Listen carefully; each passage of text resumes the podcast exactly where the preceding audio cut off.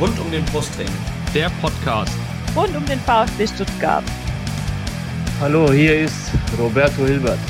Hallo, hier ist Peter Reichert. Hallo, hier ist Andi Buck.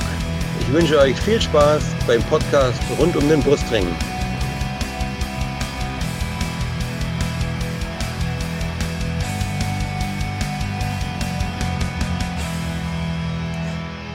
Herzlich willkommen zum Podcast rund um den Brustring. Mein Name ist Lennart und dies ist Folge 163 unseres Podcasts. Und heute soll es gehen, zum einen natürlich um das Heimspiel des VfB am Sonntagabend gegen Union Berlin und natürlich auch um die Trainerentlassung, um die Entlassung von Pellegrino Matarazzo nach 1015 Tagen im äh, Amt. Und ich mache das natürlich heute nicht alleine. Ich habe zum einen den Yannick bei mir von Rund um den Brustring. Hallo Yannick. Servus, guten Abend in die Runde. Und ich hab, wir haben heute auch zwei Gäste. Äh, zum einen Sebastian, ihr kennt ihn schon aus Folge 145, das müsste das letzte Spiel äh, zwischen dem VfB und Union gewesen sein. Und ähm, bei Twitter heißt er Ed Papo-Razzo und äh, ja, er ist heute wieder bei uns zu Gast. Herzlich willkommen, Sebastian. Hallo, schönen guten Abend. Und unser zweiter Gast, die kennt ihr noch nicht. Sie heißt Lara, ist bei Twitter zu finden unter @lara0711 unterstrich und das verrät schon, dass sie VfB-Fan ist. Hallo Lara. Hi, vielen Dank für die Einladung. Freut mich sehr, hier zu sein. Ja, schön, dass ihr beide unserer Einladung gefolgt seid. Und bevor wir über diese ganzen unschönen Themen, also für den Sebastian schön, aber für den Rest von uns eher unschön sprechen, ähm, wollen wir natürlich euch ein bisschen kennenlernen. Deswegen würde ich doch den Sebastian bitten, äh, für diejenigen, die Folge 145 nicht gehört haben oder sie schon wieder vergessen haben, stell dich doch nochmal bitte ganz kurz vor. Ja, also ich bin Sebastian. Ich bin Union-Fan seit äh, über 15 Jahren. Ähm, vorher äh, als Kind eigentlich äh, Werder Bremen-Fan gewesen, was komisch ist, denn ich komme aus Brandenburg. Also eine sehr wilde Mischung äh, von äh, Farben, die ich da äh, versammelt habe. Ähm, ja, bin mittlerweile Mitglied bei beiden Vereinen und ähm, aktuell äh, könnte man es als Fan, glaube ich, kaum besser treffen. Äh, denn beide Vereine haben ja gerade eine sehr, sehr gute äh, Phase. Und äh, ansonsten bin ich äh, auf Twitter oder Instagram aktiv. Äh, Im Fotobereich mache ich ein paar Sachen. Ähm, ja, bin allseits sportlich interessiert. Und äh, ja, bin mal gespannt, was der Abend heute noch so bringt. Wir auch. Ja, Lara, also, erzähl mal ein bisschen was über dich. Mache ich gerne. Ähm, ich bin Lara, ich komme aus Stuttgart, ähm, bin hier auch geboren und ausgewachsen, also aus der Region. Ähm, ja, daher kommt, glaube ich, auch meine Affinität zum VfB Stuttgart. in den letzten Jahren eher leider, es ist eine Leidenszeit.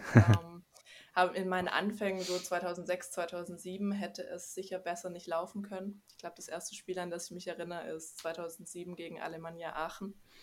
Ähm, danach lief es sehr lange gut, dann sehr lange zäh. Ich bin aber dabei geblieben und ja, ich hatte ähm, jahrelang Dauerkarte im Stadion. Seit meinem Studium konnte ich das dann nicht mehr so gut darstellen.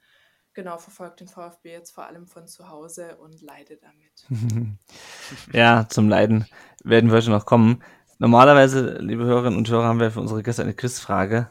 Nur ist die gemeinsame äh, sportliche Geschichte des VfB und äh, von Union Berlin so kurz, dass jede, jede Frage nach gemeinsamen ehemaligen Spielern so einfach gewesen wäre, äh, dass wir uns das diesmal gespart haben. Außerdem haben wir ja genügend Themen zu besprechen. Und bevor wir über das Offensichtliche sprechen, reden wir kurz noch über ein paar andere Themen. Zum einen, Yannick Jürgen Sundermann ist gestorben, ja. Aufstiegstrainer 1900, muss ich kurz überlegen, 78, nein, 74, 76, 76, 76 runter, genau, ja, genau. Ich hatte es gerade noch auf der Zunge. ähm, genau, Sundermann, Wundermann äh, von der zweiten Liga direkt an die Tabellenspitze oder fast an die Tabellenspitze gestürmt. Äh, auf jeden Fall äh, eine absolute VfB-Legende. Oder war in den 90ern auch nochmal Trainer, aber nicht ganz so genau, erfolgreich. Interimsweise, ja. Ja, ja, Aber Hat ähm, Carlos Dunga damals entlassen, das noch als kleiner Fact. er, er, war dran schuld, dass Carlos Dunga damals gegangen ist, aber ja, äh, du hast es gesagt, eine Legende, äh, Sundermann, Wundermann. Äh, wir sind jetzt alle eine Generation, wir haben ihn, glaube ich, nicht mehr live erlebt, aber man kennt die Geschichten und ich bin mal auch in den Genuss gekommen, mit ihm eine Stadionführung zu machen und das ist wirklich einzigartig gewesen. Und ja, sehr traurig. Und ich denke, unser Mitgefühl gilt da auch seinen Angehörigen. ja. in dieser schweren Zeit. Und er wird, denke ich, immer einen, einen Platz dann auch haben in der VfB-Historie und das natürlich zu Recht. Ja, ja, auf jeden Fall. Wer mittlerweile auch äh, einen Platz in der VfB-Historie hat, äh, liebe Lara, ist der Podcast VfB SDR. Die Kollegen hören auf. Ähm, ich finde es jetzt unangemessen, wenn Janik und ich das kommentieren. Wie hast du denn das, das, das, das wahrgenommen? Du äh, hast das mit Sicherheit, du hast schon vorher gesagt, du hörst uns. Du hast ja mit Sicherheit die Kollegen äh, auch gehört, den Regie und den, den Sebastian. Ja, was hast du dazu? Ja, ähm, also es ist natürlich super, super schade. Ähm, ich habe den Podcast auch sehr gerne gehört. Ähm, ja, ich kann es schon verstehen. Ähm, Gerade auch, das, das wisst ihr wahrscheinlich am besten. Ähm, das kann ich jetzt von außen vielleicht schwer beurteilen. Ähm, der Aufwand, der dahinter steht mhm. und alles. Ähm, und auch wie die Größe, die der Podcast angenommen hat, auch das Streitpotenzial, das zum Teil in den sozialen Medien aufkommt. Also ich kann verstehen, dass es einen mitnimmt. Ja. deswegen Grüße, es äh, hervorragende Arbeit geleistet. Also ähm, ein, ein wirklich, äh, einen wirklichen Mehrwert, denke ich, auch für unsere Fangemeinde ähm, geleistet. und ja, das lebt natürlich dann auch von der äh, Streitbarkeit, die die Themen hatten, die oft besprochen wurden, die Art und Weise, wie gesprochen wurde. Ähm, deswegen da, ja, ähm, Grüße und es ist, es ist furchtbar schade, aber es ist sicherlich auch nachvollziehbar. Ähm, und ja, also für mich können es jederzeit ein Comeback geben. Falls ihr beiden das hört, äh, überlegt euch nochmal. werden, werden sie mit Sicherheit. Ja, und das dritte Thema, bevor wir dann wirklich aufs Spiel kommen, ist äh, ich war im Fernsehen, überraschenderweise. Ähm, muss das auch nicht groß thematisieren. Ich weiß nicht, äh, Sebastian, hast du das Spiel äh, gesehen? Du, du, du, du hast ja schon angekündigt vorher, ne? Also, ähm, ich habe versucht, das zu sehen, weil ich muss dazu sagen, ich war am Wochenende in London gewesen. Mhm. Ich hatte die Möglichkeit, bei der NFL in London zu sein. Oh, nice. Ähm, also richtig krass. Und auf dem Rückweg vom Stadion habe ich versucht zu gucken, weil ich habe noch The Zone, ich habe schon gekündigt, weil Preispolitik geht gar nicht, aber mein Abo läuft halt noch Aha. zwei Wochen. Und ich habe halt versucht zu gucken und das Problem war aber, unterwegs war der Empfang halt so schlecht, dass es nicht gereicht hat, auch weil so viele Menschen dort waren. Ah. Dann habe ich versucht, im Hotel oder in der Bahn zu gucken, aber immer wenn ich mich in ein britisches WLAN mhm. eingeloggt habe, hatte ich den Content nicht mehr. Ah, okay. Das war also ärgerlich. Das heißt, ich hatte halt keine Möglichkeit, das komplett live zu gucken. Ich habe aber selbstverständlich mich professionell auf diese Folge vorbereitet. Das heißt, ich habe vorhin nochmal das komplette Spiel Real Life geguckt natürlich, weil ich muss mich ja auch ordentlich vorbereiten. Ja. Und habe dich dann entsprechend natürlich auch vorher gesehen. Und ich finde, du hast natürlich einen ganz äh, kompetenten Eindruck gemacht und das war natürlich super. Also äh, ich fand also neben Urs Fischer und äh, Materazzo war es natürlich also perfekte Begleitung im Vorfeld des Spiels. Danke dir. Ich wollte es gar nicht nach, nach Komplimenten fischen, ähm, aber ja, ich ja, fand es auf jeden Fall. Ist dir nicht gelungen. ich fand es auf jeden Fall sehr, sehr interessant, mal so, so einen Blick hinter die, hinter die Kulissen zu bekommen. und es war natürlich schon krass, wie du da im Spielfeld dran stehst. Und plötzlich läuft hinter dir die, äh, die Mannschaft ein halt. Ne? Also stehst du nicht nur im leeren Spielfeld dran, sondern plötzlich die laufen halt die Jungs hinter dir ein. ähm, läuft äh, Sven Müslint halt an dir vorbei auf dem Weg zur Bank. Äh, Matarazzo, äh, auch zum letzten Mal dann sozusagen aus, aus nächster Nähe so gesehen. Also war auf jeden Fall sehr interessant. Vielen Dank da an den, äh, an die äh, Leute bei The Zone, dass sie auch, also mir die Gelegenheit gegeben haben, aber auch prinzipiell finde ich es gut, dass sie da Fans mal eine Stimme geben. Ja, äh, weil das, das finde ich auch eine gute Maßnahme. ja. ja. Gut, genug von mir. Ich äh, wollte das eigentlich gar nicht so groß thematisieren, aber ich dachte, irgendwie müssen wir mal drüber reden. Auch vielleicht, um, ja, um vielleicht die ganzen Menschen abzuhören, die uns jetzt nur von The Zone kennen. Wer weiß. Also, genug. Wir, ähm, wo, wobei wir können gleich anknüpfen. Also, wenn ihr hier schon hier seid, liebe äh, The Zone äh, Zuschauer, wenn ihr uns, äh, wenn, und wenn ihr jetzt schon überzeugt seid von uns, wenn ihr uns finanziell unterstützen könnt und wollt, dann könnt ihr es entweder über Patreon tun, mit einer kleinen monatlichen Unterstützung. Wer neu einsteckt, der kriegt ein Starterpaket vom, äh, vom Erik zugeschickt, ein rund um den Brustring Starterpaket. Und äh, je nachdem, wie sehr ihr uns unterstützt, werdet ihr auch belohnt. Ähm, und zwar wird nämlich der Mark damit belohnt, dass er jeden, jeder Folge genannt wird, weil er uns mit 5 Dollar im Monat auf dem Timo Hildebrand Level unterstützt und dann haben wir erfreulicherweise mehrere Leute, also der Patrick ist neu eingestiegen auf dem Kakao-Level, 2 Euro, vielen Dank dafür, auch vielen Dank an Marc äh, und der Lest 1893 und der Daniel haben ihre äh, Unterstützung auf 2 Dollar erhöht. Das wird leider immer noch alles auf Dollar abgerechnet. Ähm, was machen wir mit dem ganzen Geld? Wir lassen, äh, halten damit den Podcast am Laufen und äh, kaufen uns neues Equipment, wenn es mal notwendig ist. Genau. Alles, was ihr dazu wissen müsst, findet ihr unter rundumdenbrustring.de slash support. Und jetzt reden wir über dieses Spiel. Lara, die Aufstellung. Ähm, Sosa immer noch nicht äh, Startelf fit, Wagnumann auch noch nicht äh, Startelf fit offensichtlich. Der VfB hat dann auf Viererkette umgestellt mit Sagadu äh, mit seinem Startelfdebüt. Äh, die anderen drei verteilten sich dann drumherum. Ito auf der linken Außenbahn, äh, Mafropanos auf rechts und vorne dann äh, Thomas und äh, Silas hinter Gerassi. Wie fandest du die Aufstellung?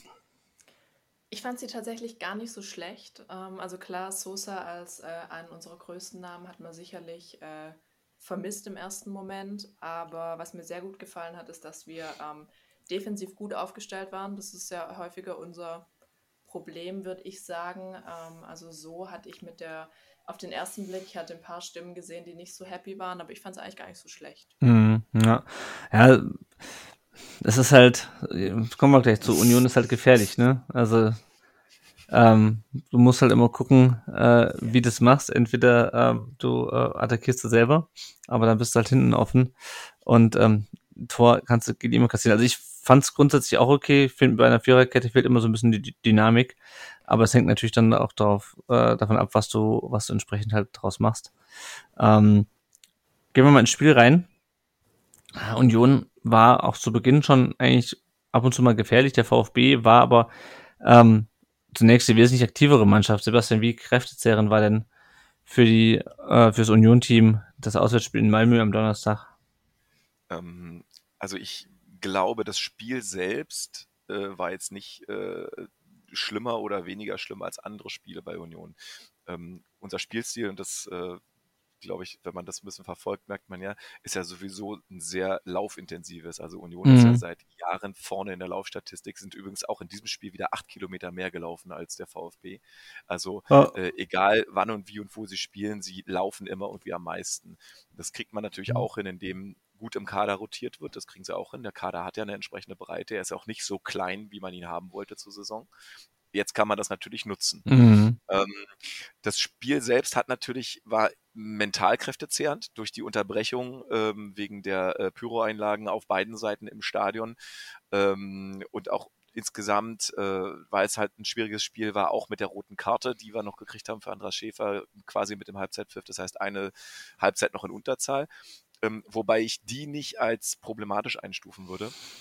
Ähm, ich hatte sogar das Gefühl in Malmö, Union ist mit der Unterzahl besser zurechtgekommen, weil man das eigene Spiel mit aggressivem Pressing im mittleren Drittel und schnellen Umschaltmomenten viel besser aufziehen konnte als bei 11 gegen 11. Mhm. Also ich glaube, dass die Unterzahl ist Union so ein bisschen entgegengekommen, ist aber meine persönliche Meinung. Was aber wirklich kräftezehrend war, war die Tatsache, dass Stuttgart jetzt schon das dritte Auswärtsspiel in Folge war. Mhm. Man war also in der Woche davor in Frankfurt, in Malmö und jetzt in Stuttgart am Sonntag um 19.30 Uhr. Das heißt, das haben auch die Spieler gesagt, die Reisestrapazen, die waren natürlich merklich. Ähm, und ähm, jetzt im Gegenzug wird es dafür drei Heimspiele in Folge geben. Ne? Also jetzt am Sonntag Dortmund, dann Heidenheim im Pokal und äh, das danach habe ich gerade vergessen. Auf jeden Fall werden wir jetzt erstmal mehrere Heimspiele haben. Aber das äh, hat man gemerkt. Nur es ist ja eine der großen Stärken von Union, nicht auf die ähm, komplette Belastbarkeit einzelner Spieler angewiesen zu sein, sondern dass in diesem Kader Positionen verteilt sind und dass mehrere Spieler die ausfüllen können und zwar annähernd gleich gut ausfüllen können. Mhm. Und ich finde, das hat man auch hier wieder gesehen, dass man halt nicht gemerkt hat, dass diese Strapazen da waren, sondern dass die Spieler, die da waren, den Job gut gemacht haben und die, die reingekommen sind, ähnlich gut abliefern konnten. Also hier hat sich wieder gezeigt, dass die Belastung im Kader super gut aufgefangen wird. Mhm. Janik, wie fandest du denn den VfB in den Anfangsminuten? War das, hast du eine Reaktion gesehen auf das Wolfsburg-Spiel, die ja dringend nötig gewesen wäre? Ja, also was die Aktivität angeht, ja, aber das große Problem ist halt immer noch diese Durchschlagskraft. Die hat mir in den ersten Minuten dann tatsächlich gefehlt. Das sah dann wieder in den groben Ansätzen ganz gut aus, aber war nicht wirklich gefährlich. Obwohl mhm. du gemerkt hast, ähm, Union war etwas abwartender. Wenn sie dann nach vorne gekommen sind, sie haben halt, glaube ich, versucht, dann auch in den ersten Minuten gleich mal so einen Punch zu setzen, um dann eben auch vielleicht schon früh in Führung zu gehen. Aber ja, ich hätte mir da so in, in der ersten Viertelstunde, ich fand dann, danach wurde es etwas besser, dann kamen ja auch die Chancen. Da hätte ich mir schon ein bisschen mehr Feuer nach vorne gewünscht, sage ich mal. Ich drücke es jetzt mal so aus. Das mhm. wäre schon ganz, ganz gut gewesen. Ja, also ich fand es auch, das war halt so, das war schon nicht schlecht, aber es wäre halt mehr gegangen. Und ich finde, das fasst unsere bisherige Saison ganz gut zusammen. genau, genau. Ah. Brotlose Kunst. Ich weiß, den Begriff benutze ich so oft, aber der passt halt immer wieder. Es sieht dann wieder schön aus, aber es bringt dich halt nicht weiter am Ende des Tages. Ja, und dann hast du also so, so Chancen wie äh, diesen das Ding von Sagadu, Lara, dass er dann, äh, ich habe ich hab zuerst gedacht, es wäre ein Kopfball, als ich, als ich oben auf meinem Pressetribünenplatz, wo ich den quasi den perfekten Überblick hatte. Am Ende war es dann der angelegte Arm, mit dem er dann irgendwie den Ball Richtung Richtung Tor bringt, aber Renault klärt ihn dann um den um den Pfosten rum. Irgendwie so eine typische VfB-Chance, oder? Nichts halbes und nichts Ganzes. Ja. ja, es ist tatsächlich, also ich, ich habe selten Mannschaften gesehen, die so Chancen kreieren, aber gleichzeitig auch einfach so harmlos und inkonsequent sind. Also man hat beim VfB schon echt immer das Gefühl, dass, da geht es schnell durchs Mittelfeld, da kommt eine Chance, aber eigentlich ist die gesamte Mannschaft mehr oder weniger überrascht und da sind keine einstudierten Laufwege, da ist einfach, da ist eine Chance und was damit passiert, ist dann mehr oder weniger Zufall und so ist die Chance dann natürlich eben auch gewesen, dass man dran sitzt und sagt, so auch die Frage, hat die Mannschaft eine Reaktion nach Wolfsburg gezeigt? Man sieht, die wollen was, die sind jetzt nicht ängstlich, aber es ist einfach nicht konsequent und es ist nicht mit einer Klarheit gespielt, wo man sagt, da hat man jetzt wirklich das Gefühl gehabt, der Stürmer weiß, was der Mittelfeldspieler davor gemacht hat und und und. Hm. Ähm, genau. Ja, also was mich wirklich gestört hat, ist, also ähm, klar, Union, also man hat, finde ich, schon gemerkt, dass sie sich ein bisschen äh, nicht zurückgenommen haben, aber sie haben halt typisch Unionmäßig, Sebastian wird mir damit vielleicht nicht unbedingt widersprechen, ähm, sie haben so ein bisschen auf ihre Chance gelauert. Ähm, nicht unbedingt, dass sie sich nur zurückgezogen haben, ähm, aber sie, sie haben jetzt auch den VfB nicht kom gleich komplett gegen die Wand gerannt, was vielleicht auch verständlich ist nach so einem Europapokalspiel. Ja, das machen sie aber auch mit niemandem. Ja. Also das ist überhaupt nicht unser Spiel. Man hat gemerkt sogar, dass wir damit Probleme bekommen. Also wenn ich mich daran erinnere, das erste Europapokalspiel gegen äh, Union Saint-Gilloise bei uns zu Hause, da haben die uns einfach komplett den Ball überlassen und wir haben es nicht geschafft, außer ein paar Flanken dort was Nennenswertes zu kreieren. Das haben die super wegverteidigt und uns dann mit einem Konter besiegt. Also haben es im Prinzip in den eigenen Waffen geschlagen. Mhm. Ähm, was man machen kann, ist, wenn man uns wirklich mit Feuer bespielen will, das hat Eintracht Frankfurt gezeigt, weil die waren uns einfach von der Qualität an diesem Tag überlegen und die haben uns also auch weggespielt. Mhm. Ähm, das kann aber nicht jede Mannschaft und ich glaube, der VfB ist in dieser Verfassung auch nicht die Mannschaft, die das kann. Also, weil wo, wo soll das im Moment herkommen? Also wir können den gerade nicht mit Eintracht Frankfurt vergleichen, glaube ich. Das heißt, ich muss da schon sagen, die Strategie, ähm, sich auf die Mannschaft von Union einzustellen, war schon richtig. Also es wurden ja wohl unter der Woche besonders Zweikämpfe ähm, äh, äh, trainiert und zwar auch mit mehr laufen lassen, weniger pfeifen, weil Union ist ja die Mannschaft, die am mhm. meisten gefault hat in der Liga, trotzdem die wenigsten Karten hat. Das ist auch wieder eine Qualität.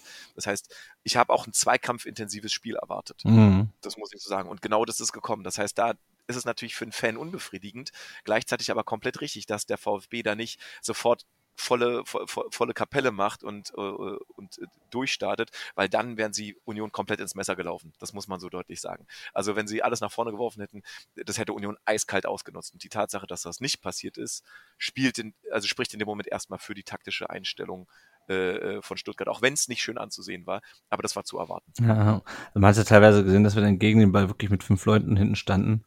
Ja. Ähm, und ähm, ja, vor allem Silas, also was, was mir wirklich den Keks gegangen ist, auch gerade in der ersten Halbzeit, war Silas, weil ich hätte nicht gedacht, dass ich das mal sage, aber der hat das Spiel verlangsamt wirklich. Und das ist auch nicht das erste Mal. Wir haben ja nicht, glaube ich, vor zwei oder drei Wochen mal darüber geredet, dass Silas mhm. dann den Ball sich nimmt und einfach in die Mitte läuft. Ich glaube, ich, ich weiß nicht, ob das gegen Wolfsburg war. Ähm, diesmal, also da ist wirklich jeglicher Drive aus dem Spiel ist raus. Äh, du hast dann halt so Chancen wie, wie gesagt, von, von Sagadu, der halt äh, mhm. aus, aus, aus einem äh, Freistoß resultiert ähm, oder später dann noch diese Chance von Girassi. Aber das, da ist null Dynamik drinne. Ähm, und so hatte Union, finde ich auch nicht, also klar, die Chancen waren schon da, aber so hatte Union jetzt auch keine großen Schwierigkeiten, irgendwie den VfB da ähm, in Schach zu halten, fand ich. Also, na, diese, na. Diese also Chance nein, absolut nicht, ja. Entschuldigung. nee, weil diese Chance von Sagadu nochmal, ja. darauf wollte ich nochmal kurz eingehen, weil be bevor wir die jetzt ad acta legen können, ähm, das war schon nicht so schlecht. Äh, die war schon super rausgespielt. Also der äh, Renault hat sich da auch verschätzt. Das sagt auch zum Beispiel Sascha von der Keeper-Analyse. Er sagt, äh, Renault verschätzt sich da total bei der Flanke, korrigiert seinen Fehler aber und holt den auch grandios raus. Mhm. Das ist natürlich auch dazu, dass wir gerade einen Torhüter haben, der in Topform ist. Und wenn du den nicht hast und erwischt den Keeper auf dem falschen Fuß und nix das Ding rein, das ist mir nämlich auch aufgefallen, bei dem Ding, wenn das Ding klingelt, dann haben wir ein komplett anderes Spiel. Ja. Also eine Führung für Stuttgart wäre so wichtig gewesen und das passt dann einfach, dass das in dem Moment an dem Tag einfach mal nicht klappt. Ne? Also das ist un unbefriedigend und ärgerlich, aber das war schon eine richtig dicke Chance. Union hat in der siebten, achten sein erstes grobes Ding da gehabt, äh, was schon mal so Richtung Tor ging. Aber das war nach einer Viertelstunde schon ein echtes Ausrufezeichen. Und wenn so ein Ding drin ist, dann löst es natürlich auch eine gewisse Befreiung aus und dann hilft es auch mental der ganzen Mannschaft. Aber je länger du halt dieses Tor nicht machst, desto schwieriger ist es.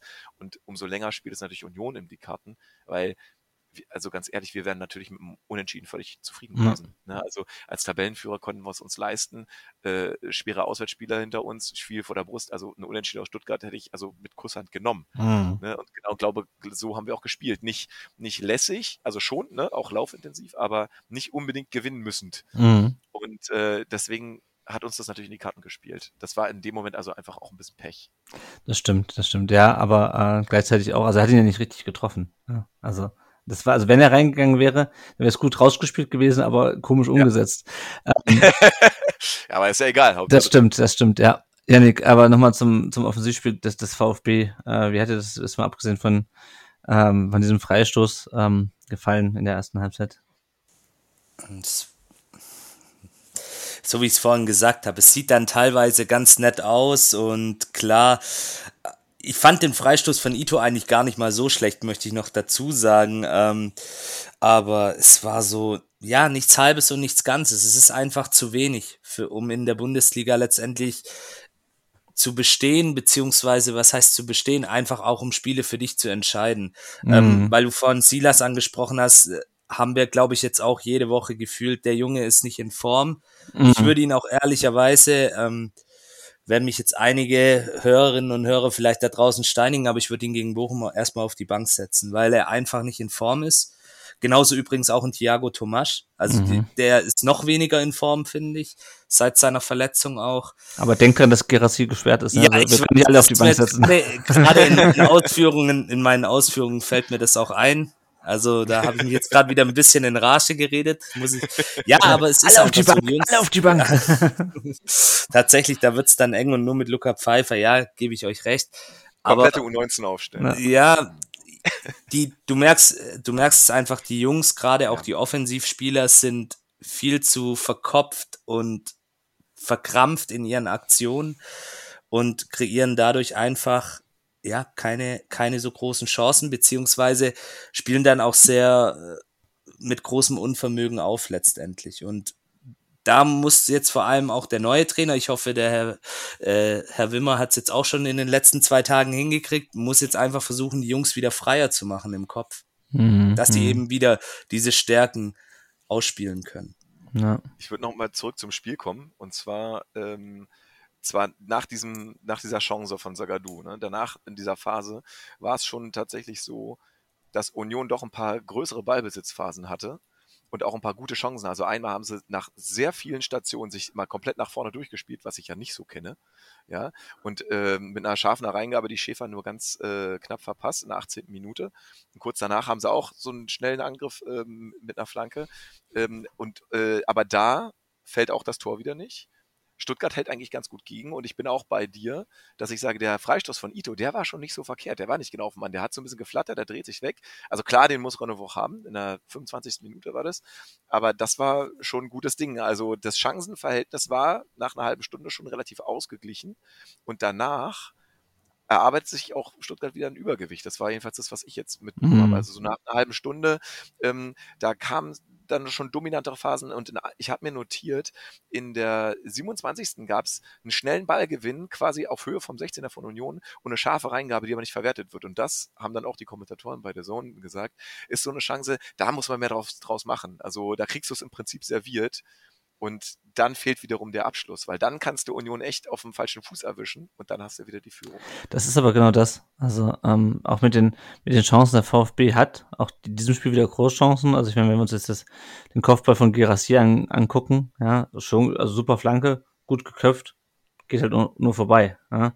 Ja. Aber was mich halt, was das Problem, was ich halt einfach habe, ist, wir haben, also wir, haben- wir haben ein Problem mit der Chancenverwertung und wir erspielen uns aber zu wenig hochkarätige Chancen.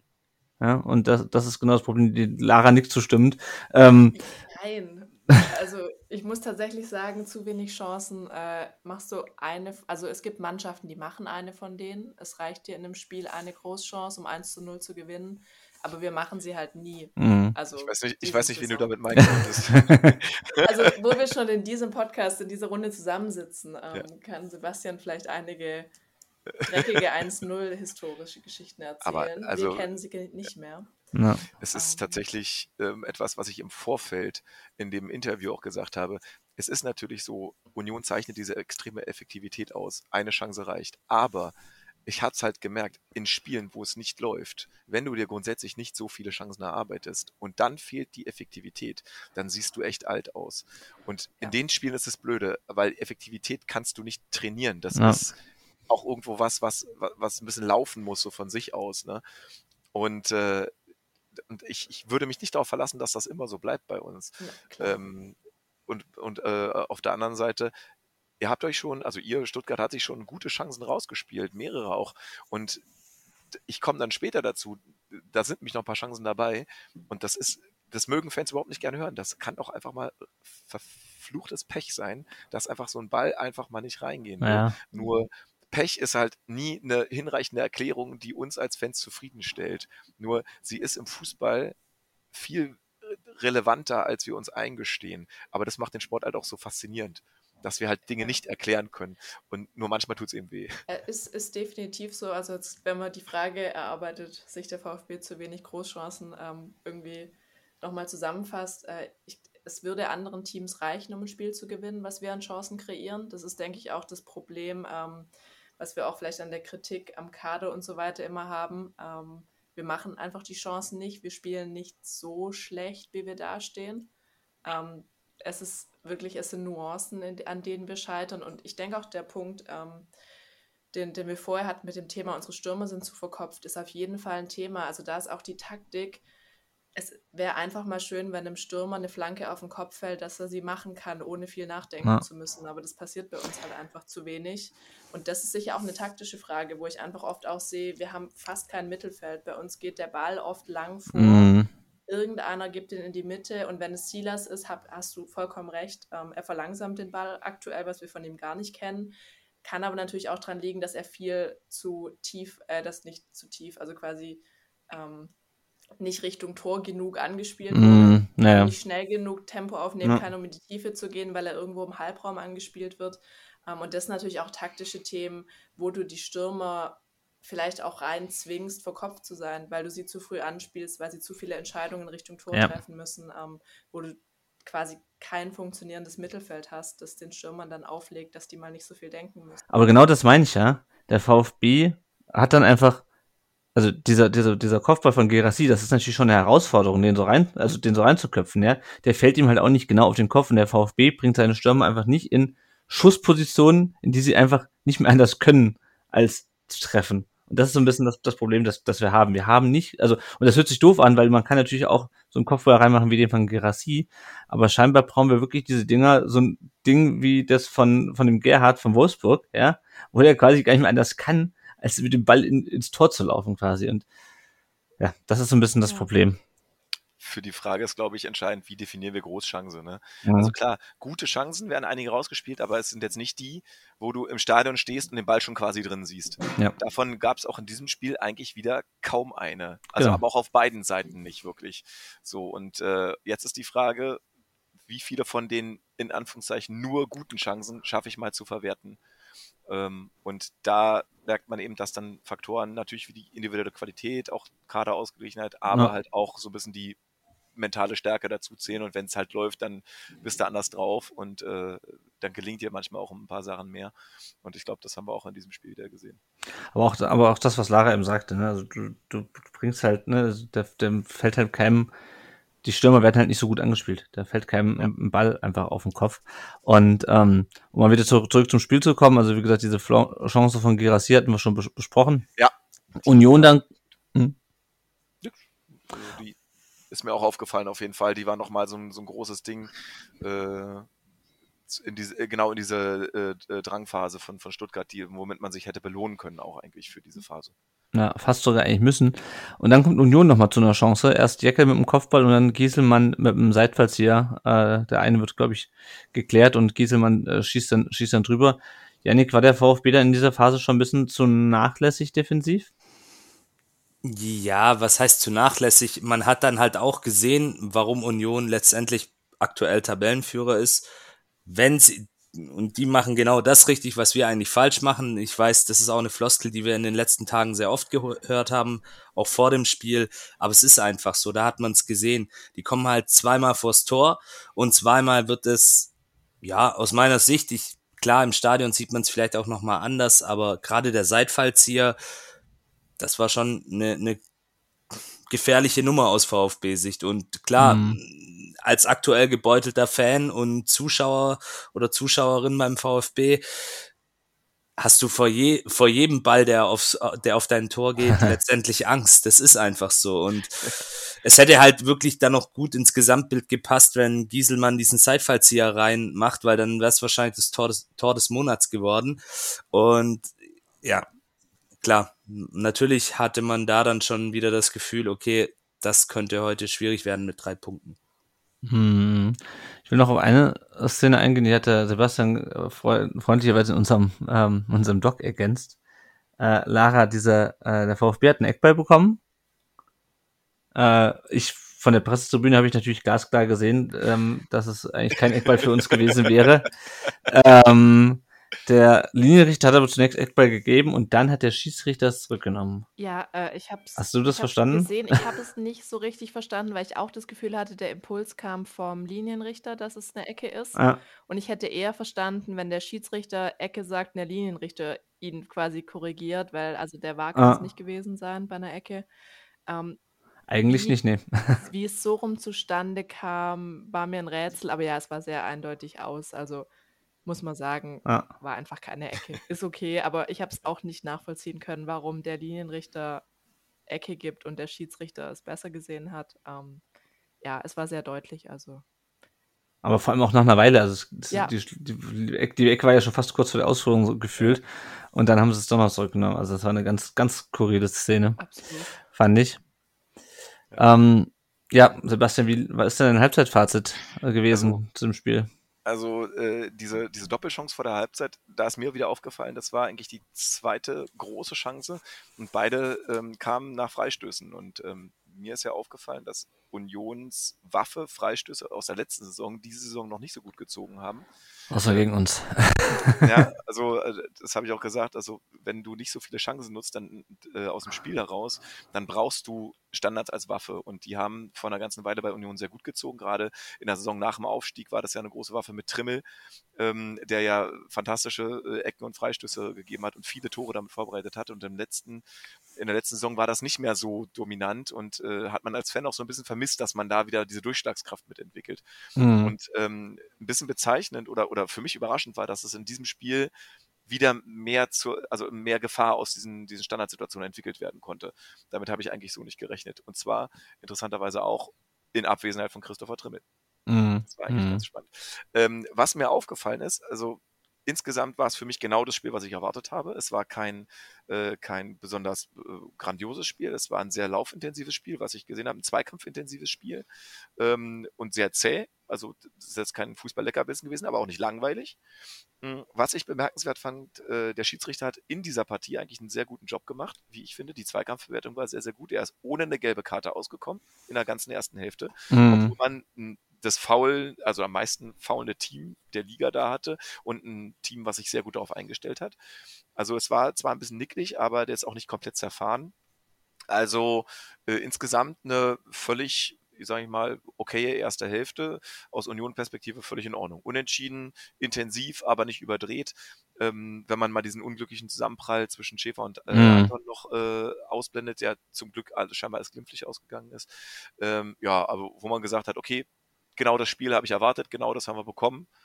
Und äh, als neutraler Zuschauer äh, werde ich gesagt, danke, muss ich nicht haben. naja, also ein Zone Sonntagnachmittagsspiel halt äh, für einen neutralen Zuschauer.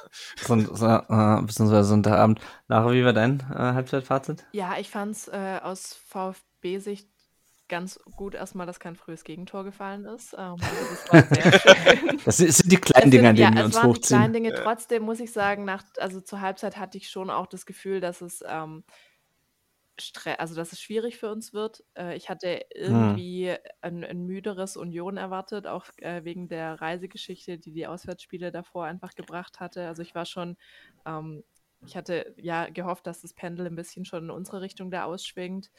Ähm, die Chancen fand ich gut. Ich hatte aber auch schon während der ersten Halbzeit immer wieder das Gefühl, dass es trotzdem wirklich ja in der letzten, also einfach nicht konsequent genug war, viele Dinge dann doch schlampig gespielt waren oder auch einfach sich Spieler nicht angeboten haben, wenn der, wenn der VfB im Ballbesitz war und so weiter. Also es war schon ein eher neutrales bis negatives Gefühl, würde ich sagen, zur Halbzeit. Ähm, trotz der Freude, dass kein frühes Gegentor gefallen ist.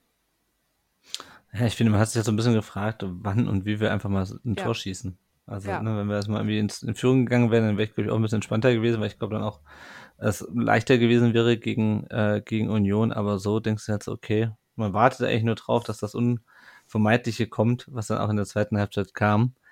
Und in die gehen wir jetzt mal weiter. Ich finde, beide Mannschaften sind eigentlich relativ gut in die zweite Halbzeit gestartet. Ähm, Ende im Kopfball in der 54. der leider auch direkt auf, auf Renault kam. Aber eigentlich, Janik, ähm, der VfB gut in die zweite Halbzeit gestartet, oder? Ja, fand ich auch. Also man hat gemerkt, da ist schon der Wille da, das, das Spiel äh, auf die eigene Seite zu ziehen, also sprich auch das Spiel zu gewinnen, was ja auch vor dem Spiel kolportiert worden ist. Ja, aber es ist dann halt doch in vielen Aktionen zu verkrampft. Ähm, klar, natürlich auch aufgrund der, der letzten Ergebnisse, aufgrund dieser Horrorstatistik, aber ja, es, es war, war in Ordnung. Man kann ja dieser Truppe wirklich nicht absprechen, dass sie nicht wollen. Also sie, mm. sie aber sie, sie kriegen es nicht hin. Ich, ich bin, ja, ich bin mit meinem Latein, wie ihr merkt, so ein bisschen am Ende und ähm, ich kann es auch ehrlich sagen, ich, ich bin da immer noch sehr resigniert über diesen Auftritt oder über dieses Spiel gegen Union, das eigentlich per se nicht schlecht war, aber dann eben genau diese Phase da nach, nach Anpfiff du bist eigentlich besser im Spiel vielleicht wie Union, denen du halt auch, wie gesagt, diese Reisestrapazen dann ein bisschen angemerkt hast, wie ich fand. Aber kriegst es trotzdem nicht hin. Also du hast eigentlich wieder ein Momentum auf deiner Seite und du schaffst es dann nicht, das zu nutzen. Das ist halt mhm. halt dieses, dieses Fatale und dieses Traurige an dieser VfB-Situation, wie wir sie jetzt haben. Jetzt muss man ja. aber auch sagen, Union ist in neun von zehn Fällen in dieser Situation der undankbarste Gegner, den du haben kannst. Klar, es, ja. wir sind auch immer wieder mal für irgendeinen Aussetzer gut. Wie gesagt, an, Schäfer ne, in Malmö vertändelt den Ball, holt sich eine rote Karte ab. Sowas kommt halt mal vor, aber das ist selten. Und wenn es nicht vorkommt, sind wir halt eine Mannschaft, die unfassbar wenig gegen sich zulassen, sehr wenig Abschlüsse gegen sich zulassen. Das heißt, ausgerechnet gegen die zum Torerfolg zu kommen, ist halt noch mal blöder als gegen die meisten anderen Teams der Liga. Das heißt, unfassbar unangenehm zu bespielen, sehr eklig. Wie gesagt, mit einem großen Kader, viel Optionen im Mittelfeld. Yannick Haberer haben wir gar nicht spielen lassen. Ähm, so, dann haben wir aber einen Haraguchi, der da super umtriebig ist. Das heißt, es kann einfach immer irgendwas aufgefangen werden.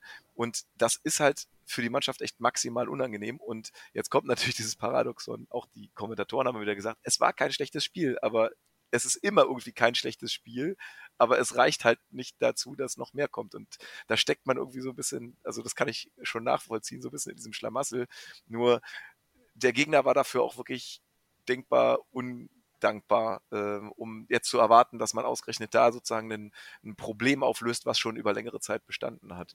Mhm. Ähm, also das ist zumindest meine Perspektive in dem Wissen, was unsere Stärken sind. Ähm, und von daher war die Erwartungshaltung sicherlich ähm, von vielen Wünschen getragen. aber realistisch muss man sagen, war jetzt nicht zu erwarten, dass, dass das da großartig wird. Ähm, was man hätte schon sagen können, ich glaube, ein Unentschieden grundsätzlich wäre schon mal ein Teilerfolg gewesen. Und zwar, ich glaube, auch für alle Beteiligten hätten auch damit leben können.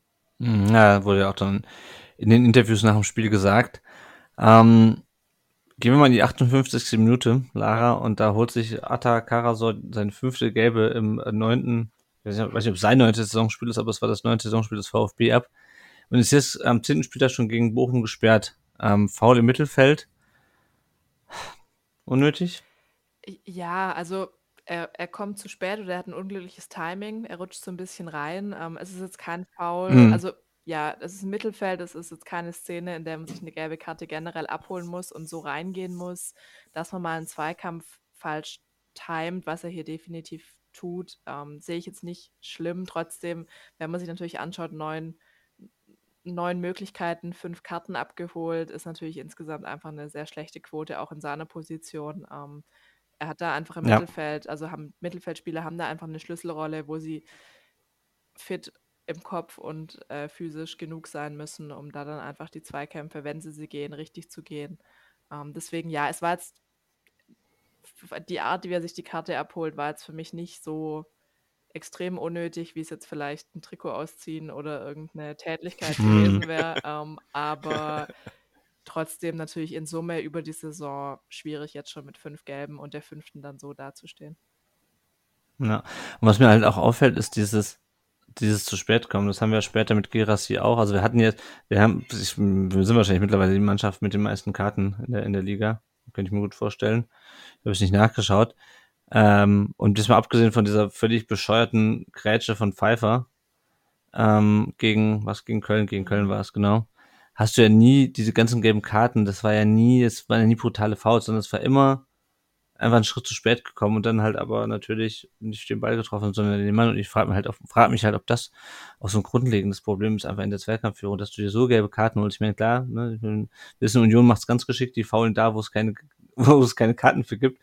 Ja. Ähm, aber äh, also wir stellen uns halt auch einfach ein bisschen zu doof ja. an. Ja, also wenn ich, wenn ich mir, ich habe mir vor dem Spiel noch den Podcast angehört vom, vom Port Cannstatt, wo der ähm, Steffen Görsdorf da von der Institut für Spielanalyse, äh, da ist er ja auch Union-Fan ist, der meint halt auch, naja, der VfB, der die VfB fault halt und kriegt die Karten, ja, weil es halt wirklich an Orten, an Stellen im Spiel machen oder an Orten auf der auf dem Spielfeld, wo du einfach gelb zeigen musst äh, und Union macht's halt geschickt und wir sind da einfach zu ungeschickt und äh, wie du sagst, also für zehn neue Möglichkeiten, sich eine gelbe zu holen und äh, fünfmal davon machst das halt, das ist halt, boah.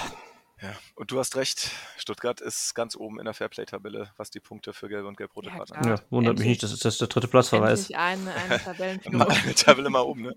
Ja. Aber äh, ja. das Foul habe ich auch äh, so ein bisschen, ich würde ein bisschen Schutz nehmen, ja, er kommt deutlich zu spät und der grätscht auch so halb von mhm. hinten rein, das muss man in dem Moment nicht machen in, im Mittelfeld. Aber ich habe das Gefühl gehabt, also es es war, gab viele intensive Fouls in der Partie und der Schiri hat viel durchgehen lassen.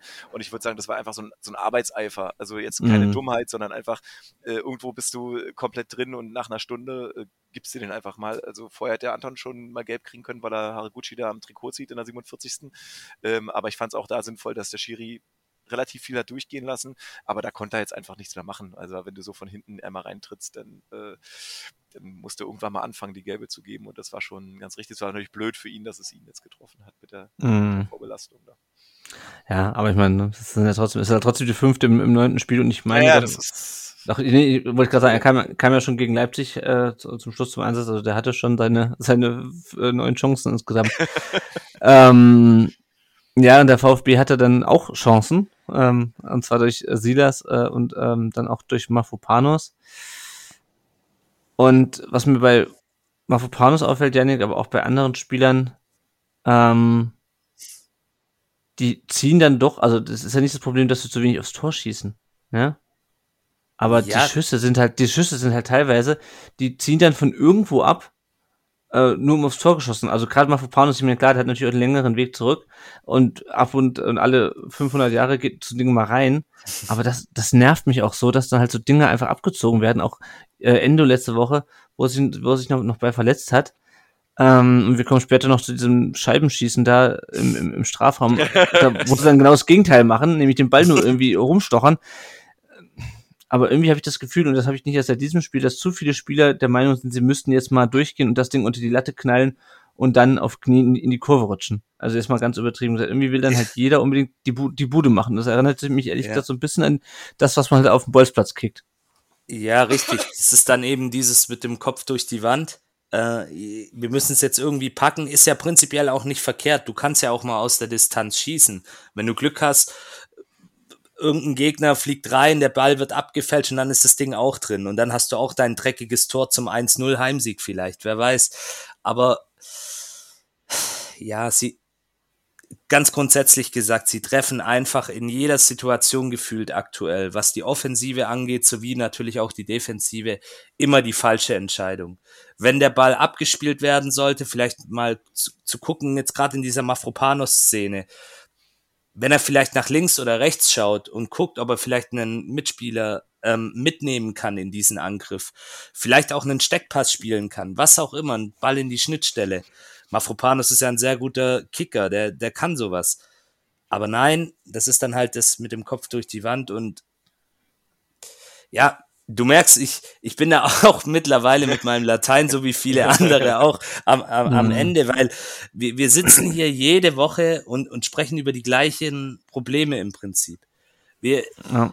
wir, wir sagen immer, ja, diesmal war es natürlich auch Union Berlin, die sind Tabellenführer, aber irgendwann musst du diese Probleme abstellen, weil sonst, ja, und das habe ich auch jetzt schon gefühlt hundertmal gesagt, sonst bestehst du in dieser Bundesliga einfach nicht. Und du musst halt vielleicht auch mal deine Chance nutzen, dann eben auch so einen Gegner wie, wie Union Berlin, wie auch das Heimspiel, um nochmal zurückzugehen gegen Eintracht Frankfurt, die ja auch diese Europareise hinter sich hatten in Marseille, war es damals, glaube ich. Mhm. Und, und das ist eben das, und dann kommen wir wieder zu so einem Grundproblem. Jetzt, ich weiß, jetzt kommen wir vom Hundertste ins Tausendste, dass ein Gegner so wenig Aufwand betreiben muss, um uns dann letztendlich zu besiegen, weil wir einfach genau diese falschen Entscheidungen treffen und dann diese individuellen Fehler hinten machen. Und das ja. ist einfach eine ganz, ganz fiese Lage. Wenn die Truppe jetzt einfach prinzipiell qualitativ scheiße wäre, auf gut Deutsch gesagt, dann würde ich sagen, okay, komm, wir haben einfach nichts verloren, wenn wir so, ich will jetzt den Vierter nicht zu nahe treten, so wie Kräuter Viert einfach da am Ende stehen würden und sagen müssten, okay, die Truppe ist scheiße, die können es nicht besser, okay, aber so, nee, ja. Ich, ich, ja, und das ist dann eben so eine sinnbildliche Szene da dafür. Ich, ich mag Mafropanos und alles, aber ja, das ist halt, kann dann halt auch nicht der Weg sein, so zu agieren. Was ich verstehen kann, aber ein bisschen widersprechen möchte, ist, äh, so wenig Aufwand war es nicht, äh, mhm. den man betreiben musste. Also klar, es reicht im Endeffekt ein Tor, aber es war jetzt nicht so, dass Union da locker durchspaziert ist und nichts gemacht hat. Ne? Also äh, es ja, war, das, das, muss man schon sagen. Also es war natürlich wieder eine richtig gute Leistung nötig, um dort zu, um in Stuttgart zu bestehen. Also das, das ja. wirkt so, als ob das äh, jetzt äh, irgendwie so, wir haben uns jetzt mal nach Malmö ein bisschen gesonnt und haben mal zweite Garde ein bisschen da hin rumschieben äh, lassen. Das war ja auch nicht der Fall. Also das war ja schon wirklich ein intensives Spiel. Es ist sich auch gut auf Union eingestellt worden. Ähm, am Ende haben ein paar Punkte gefehlt klar, aber äh, mhm. das, das, ist, das ist jetzt sozusagen nicht viel bedurft, um Stuttgart zu besiegen da, das sehe ich anders. Also äh, da, da habe ich auch als Außenstehender vielleicht jetzt nicht genug Resignation in mir. aber äh, ich bin ja auch vielleicht deswegen mal dazu da, vielleicht ein bisschen Mut zu machen, aber da habe ich auch später noch ein paar Punkte für. Ja, aber ich, das Problem ist halt, dass wir diesen riesigen Aufwand betreiben. Also ja. Ist, ist, Union ja. betreibt auch einen Aufwand, aber ähm, am Ende reicht Union halt so eine Standardsituation, die sie dann reinmachen. Und wir haben irgendwie, keine Ahnung, Haufen Chancen, die alle so halbgar sind, aber es ist ein Riesenaufwand äh, dann überhaupt erstmal für, für uns vors Tor zu kommen. Also für uns, uns fällt es einfach schwerer, das ist, glaube ich, mhm. das, das Problem. Ja, weil, weil, weil uns die genau, Leichtigkeit im ja. Offensivspiel abgeht. Und wenn du dann mal da bist, wenn du es dann mal geschafft hast, dann, ja, machst du halt nichts die, drauf. Die Unioner, die Unioner fighten klasse, absolut. Das, das sollte jetzt auch nicht heißen, dass die Unioner gar nichts gemacht haben. Die Unioner haben das super wegverteidigt. Genau. Also die sind auch wirklich gut gestanden. Das zeichnet sie ja auch im Übrigen aus. Und nochmal, Union Berlin steht ja nicht aus Zufall auf Platz eins am achten Spieltag jetzt. Das, das, das ist einfach so. Die, die, mhm. Bei denen funktioniert das von A bis Z. Da weiß jeder Spieler, was er zu tun hat. Und bei uns ist es halt gefühlt so ein Hühnerhaufen.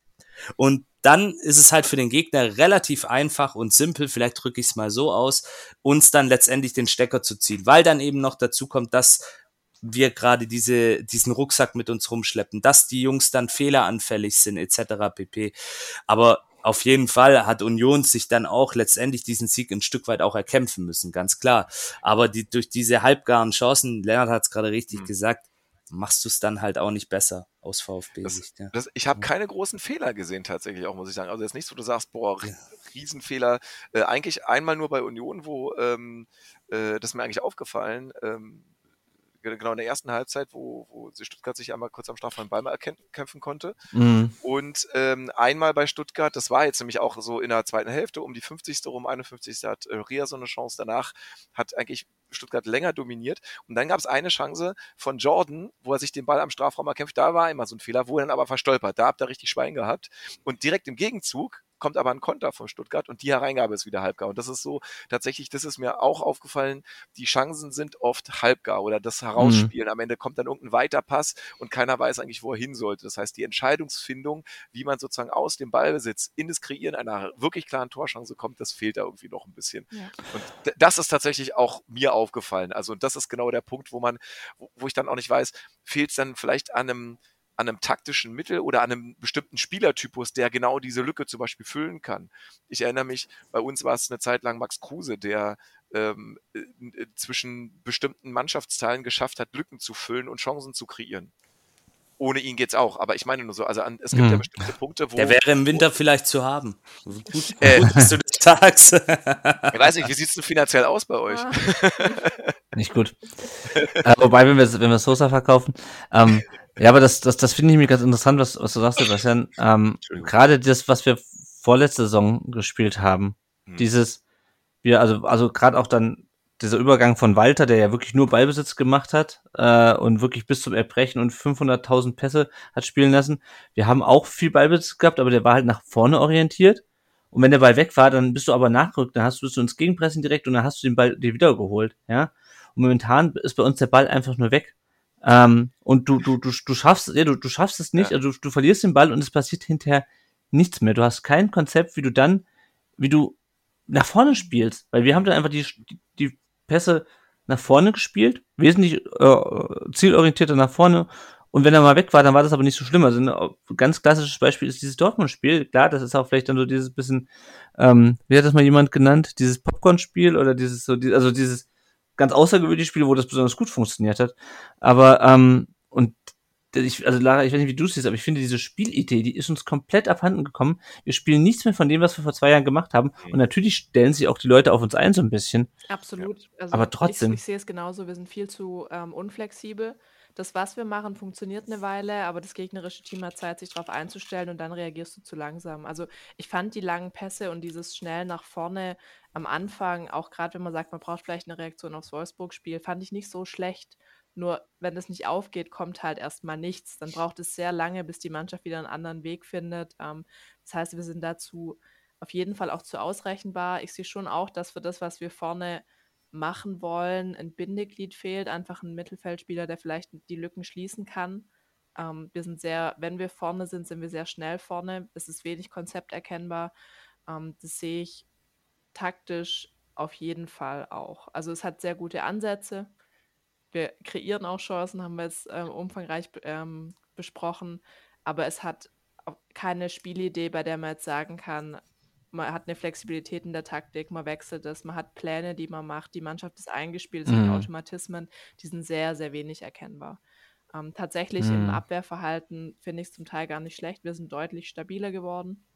Ähm, es gibt schon auch immer wieder Chancen vom Gegner, die sehr zwingend und sehr gefährlich aussehen, ähm, aber nach vorne ist es echt erschreckend wenig und lässt die Spieler, die da vorne stehen, dann natürlich auch echt immer blöd aussehen, weil halt alles an ihnen hängt. Der Ball geht vor, der Stürmer steht dran. Da ist es leicht zu sagen, Silas hat eine Formschwäche. Aber wieso wird er 20 Mal in der gleichen Position angespielt und entscheidet sich mm. 20 Mal falsch? Also wieso zwingen wir die Stürmer immer in die gleichen Situationen rein, denen sie blöd aussehen? Wo sind die Ideen, die vielleicht an anderer Stelle mal kreiert werden, wo der Stürmer nicht so einen großen Anteil hat. Ähm, das ist mhm. sicher auch mal leicht gesagt, dann äh, Thomas und, und Silas da anzuzetteln. Ähm, da sind Leute in den Reihen dahinter, die, die offensiv gar nicht stattfinden. Ja, ja. Finde ich ein bisschen interessant, weil die The Zone-Kommentatoren zu Beginn der Partie genau das Gegenteil in der Defensive hatten.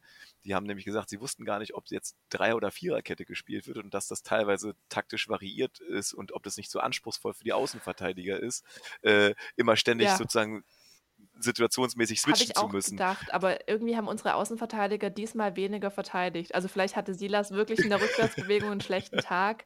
Oder, also ich, Ja. ich denke, man hat es auch Viererkette spielen wollen, aber so diesen Effekt, den man mit Sosa hat, dass der vorne ist und sofort wieder hinten ist, das hatten wir in dem Spiel gar nicht. Also gefühlt fand ich es hinten sogar statischer, als wir es sonst spielen. Ähm, Mhm. man hatte nicht das Gefühl, Mhm. oder ist jetzt gerade einer, der gerade im Angriff war, der jetzt schon wieder hinten verteidigt. Ähm, Und das ist genau Ja. das Problem, ja. Ja, genau, dieses statische. Und gleichzeitig siehst du halt, also ich habe das in einer Szene gesehen, du siehst halt, du spielst mit fünf Leuten gegen den Ball und dann siehst du halt, einer lässt sich aus der Kette rausziehen und der Ball geht zum Glück dann ins Aus. Und das ist halt Silas, ja. Also diese, Ja. diese, auf diese Defensivschwäche bei ihm, das ist auch, ähm, das war echt ein Problem. Und wir kommen jetzt mal zurück zum Spiel und Silas ist ein ganz guter Stichpunkt, äh, ganz gutes Stichwort, denn wir kommen jetzt zu den ganzen Wechseln, die dann zwischen der 60. und der, ähm, der 73. stattfanden. Bei Union, ich fasse es mal zusammen, Sebastian. Ja. Morten Torsby, äh, wird Ja. er, glaube ich, ausgesprochen, für, für Andra Schäfer und äh, Behrens für äh, Jordan, Ja. ähm, der 65.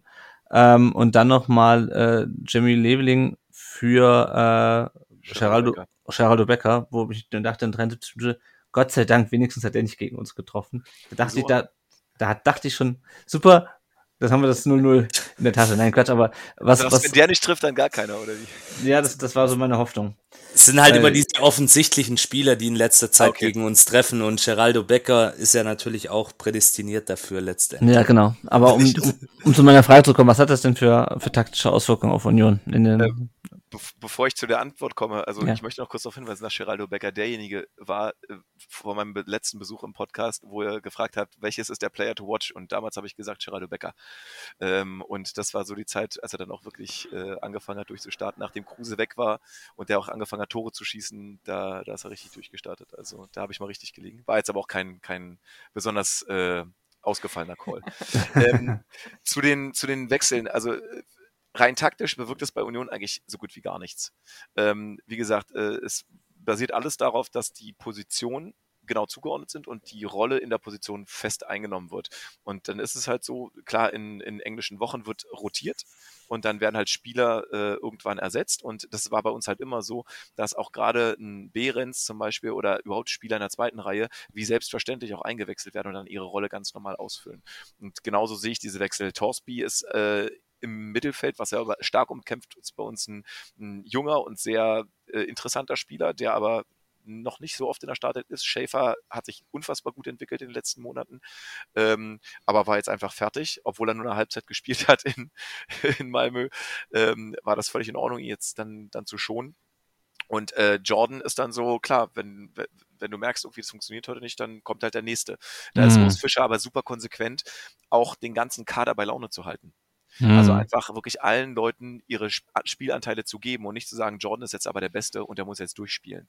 Und äh, gerade im Hinblick darauf, dass wir am Donnerstag schon wieder das nächste Spiel haben, das Rückspiel gegen Malmö, was auch brisant wird, ist es total sinnvoll, da auch die Leute einfach zu schonen. Also das ist, äh, alle Wechsel laufen für mich in dem Moment ganz klar unter äh, englische Wochen Rotation und Mhm. dann positionsgetreu wird gewechselt und jeder kriegt seine Chance und jeder nimmt dann seine Rolle wahr. Und was ich halt gut finde, dass man diesen Wechseln auch nicht anmerkt, dass dann ein doller Qualitätsabfall ist, sondern man merkt, okay, die Leute kommen rein und das ganze Konstrukt der Mannschaft funktioniert Mhm. ziemlich einwandfrei weiter. Mhm. Und ähm, bei Leveling für Becker habe ich das dann ähnlich gesehen. Also äh, ich habe jetzt nicht das Gefühl gehabt, dass die, die Mannschaft danach sozusagen irgendwie geschwächt war. Also die zweite Reihe ist im Prinzip keine, sondern es sind neue Puzzleteile für dasselbe Spiel. Ja, das äh, würde ich gern auch über die äh, ähm, VfB-Wechsel sagen. Aber prinzipiell, ähm, Janik, äh, es kam äh, Sosa, kam rein für, für Sagadu. Ähm, Sagadu wahrscheinlich aber noch nicht mit genügend Luft für mehr, oder? Richtig, ähm, Matarazzo hat es ja in der Pressekonferenz vor dem Spiel auch so ein Stück weit angedeutet, dass es bei ihm so für circa 60 Minuten reicht. Aber ich muss dazu sagen, es war, er war für mich an dem Tag, auch wenn er diesen einen Lapsus da in der ersten Halbzeit hatte, ähm, war es für mich so einer der wenigen Lichtblicke in der Mannschaft. Also der Junge Mhm. hat richtig Bock. Ja. Ähm, der hat eine Die eine Catch war super, ja. Genau, also der Einsatz hat gestimmt. Man hat auch gesehen, ähm, das habe ich dann auch nachher in der Zusammenfassung gesehen, dass der wirklich richtig, richtig gut am Ball ist. Also der kann schöne lange Bälle schlagen, ähnlich wie Ito, auch einen guten linken Fuß. Und ich glaube, wenn der Junge fit bleibt und wirklich noch mehr in seine alte Dortmund-Form zurückfindet, die er da mal hatte, dann werden, wird das ein sehr, sehr wichtiger Pfeiler in der Mannschaft werden und auch ein wichtiger Spieler letztendlich für das Team. Aber ja, da hast du gerade auch wieder jetzt so, eine, so ein Problem beim VfB angesprochen. Ich hatte ja vorhin gesagt, die Mannschaft an sich finde ich gut, aber in der Breite fehlt dann halt auch Qualität. Das muss man einfach mal so knallhart sagen dürfen. Von der Bank kommen wenig Spieler, die Impulse setzen können. Klar, jetzt war es ein Sosa, der, der angeschlagen ist. Den möchte ich jetzt mal für dieses Spiel ein bisschen entschuldigen. Der kam da ja auch von seiner Länderspielreise von vor ein paar Wochen auch nicht so ganz gesund. Aber wir, wir haben halt nichts auf der Bank, was Impulse setzt, wie jetzt vielleicht das bei Union Berlin der Fall ist oder bei Freiburg ganz klassisch mit Nils Petersen. Da kommt einfach nichts. Da ist mhm. die Jungs, die da auf der Bank sitzen, sind mir zu. Ich hatte eigentlich gedacht, Luca Pfeiffer, vielleicht zeigt der jetzt mal was, aber da ist auch zu viel, wie soll ich sagen, Verkopftheit, Stag Stagnation bei einigen. Also bei Kulibadi beispielsweise hatten wir ja, auch gut, schon. Ja. Gut, war jetzt auch verletzt, muss man sehen, aber mhm. da kommt mir zu wenig einfach letztendlich von der Bank. Und mhm. das ist vielleicht auch so ein, so ein Problem einfach. Ja, das meinte ich ja gerade. Yeah. Lara, äh, der zweite Wechsel war dann Führig für Silas. Ich war ehrlich gesagt froh, dass er Silas endlich runtergenommen hat. Ja, haben wir schon ein bisschen über ihn gesprochen. Wie ging's dir? Ja, also für ihn auf jeden Fall. Ich glaube, es ist auch äh, nicht schön ähm, für Silas, ein Spiel so, so zu spielen. Ähm, er wirkt jetzt noch nicht so unzufrieden, dass ich auch sagen würde, er gehört einfach zum Selbstschutz ähm, eine Weile aus der Startelf. Aber ja, sehr unglücklich. Ähm, trotzdem bin ich der Meinung, dass unser Sturm generell zu schlecht eingebunden ist ins Spiel und das jetzt nicht zwingend nur an der Form von Silas liegt. Ähm, mm, deswegen, nee, also klar, also ja. hat danach kein Tor geschossen, der für ihn dann kam. Ähm, mm. Deswegen, ja, also ich würde die Stürmer trotzdem ein bisschen auch dem Gesamtsystem untergeordnet in Schutz nehmen. Ähm, trotzdem Silas Auswechslung muss man machen, weil er braucht jetzt nicht noch die dritte unglückliche Aktion. Ähm, also irgendwann zieht es ihn ja dann wahrscheinlich auch runter. Ähm, und wenn wir jetzt das Ding wieder drehen und wieder positiver in die Zukunft gehen wollen, brauchen wir einen Silas, der gut drauf ist. Ähm, deswegen no, no, müssen wir ihn jetzt nicht extra. Nee, sehe seh ich auch so. Und wie du sagst, ja, Führig dann leider auch wirkungslos. Es gab noch einen dritten Wechsel kurz danach, nämlich ähm, Stenzel, der für Ito reinkam. Ito, der sich, glaube ich, einfach ein bisschen vertreten hat. Äh, einen zu großen Ausfall, also du sagst zumindest von der Tribüne aus, einen zu großen Ausfallschritt gemacht hat und sich dann irgendwas ein bisschen, ich hoffe, nicht gerissen hat. Äh, was mir dann aber auffällt, jetzt wo ich das so nochmal sehe, wir haben wieder ähm, zwei Spieler in der Innenverteidigung ausgewechselt. Mhm. Und äh, wenn wir dann die Ecke in der 77. angucken, da ist natürlich nicht nur die Innenverteidigung ähm, dran beteiligt, äh, an dem Lapsus, der da passiert, nämlich äh, der Herr Gieselmann äh, schlägt die Ecke an den Fünfer und da steht ganz frei der Herr Jeckel und köpft äh, das äh, Ding rein. Ähm, und es steht 1-0 für Union, das ist das, was ich schon die ganze Zeit befürchtet habe.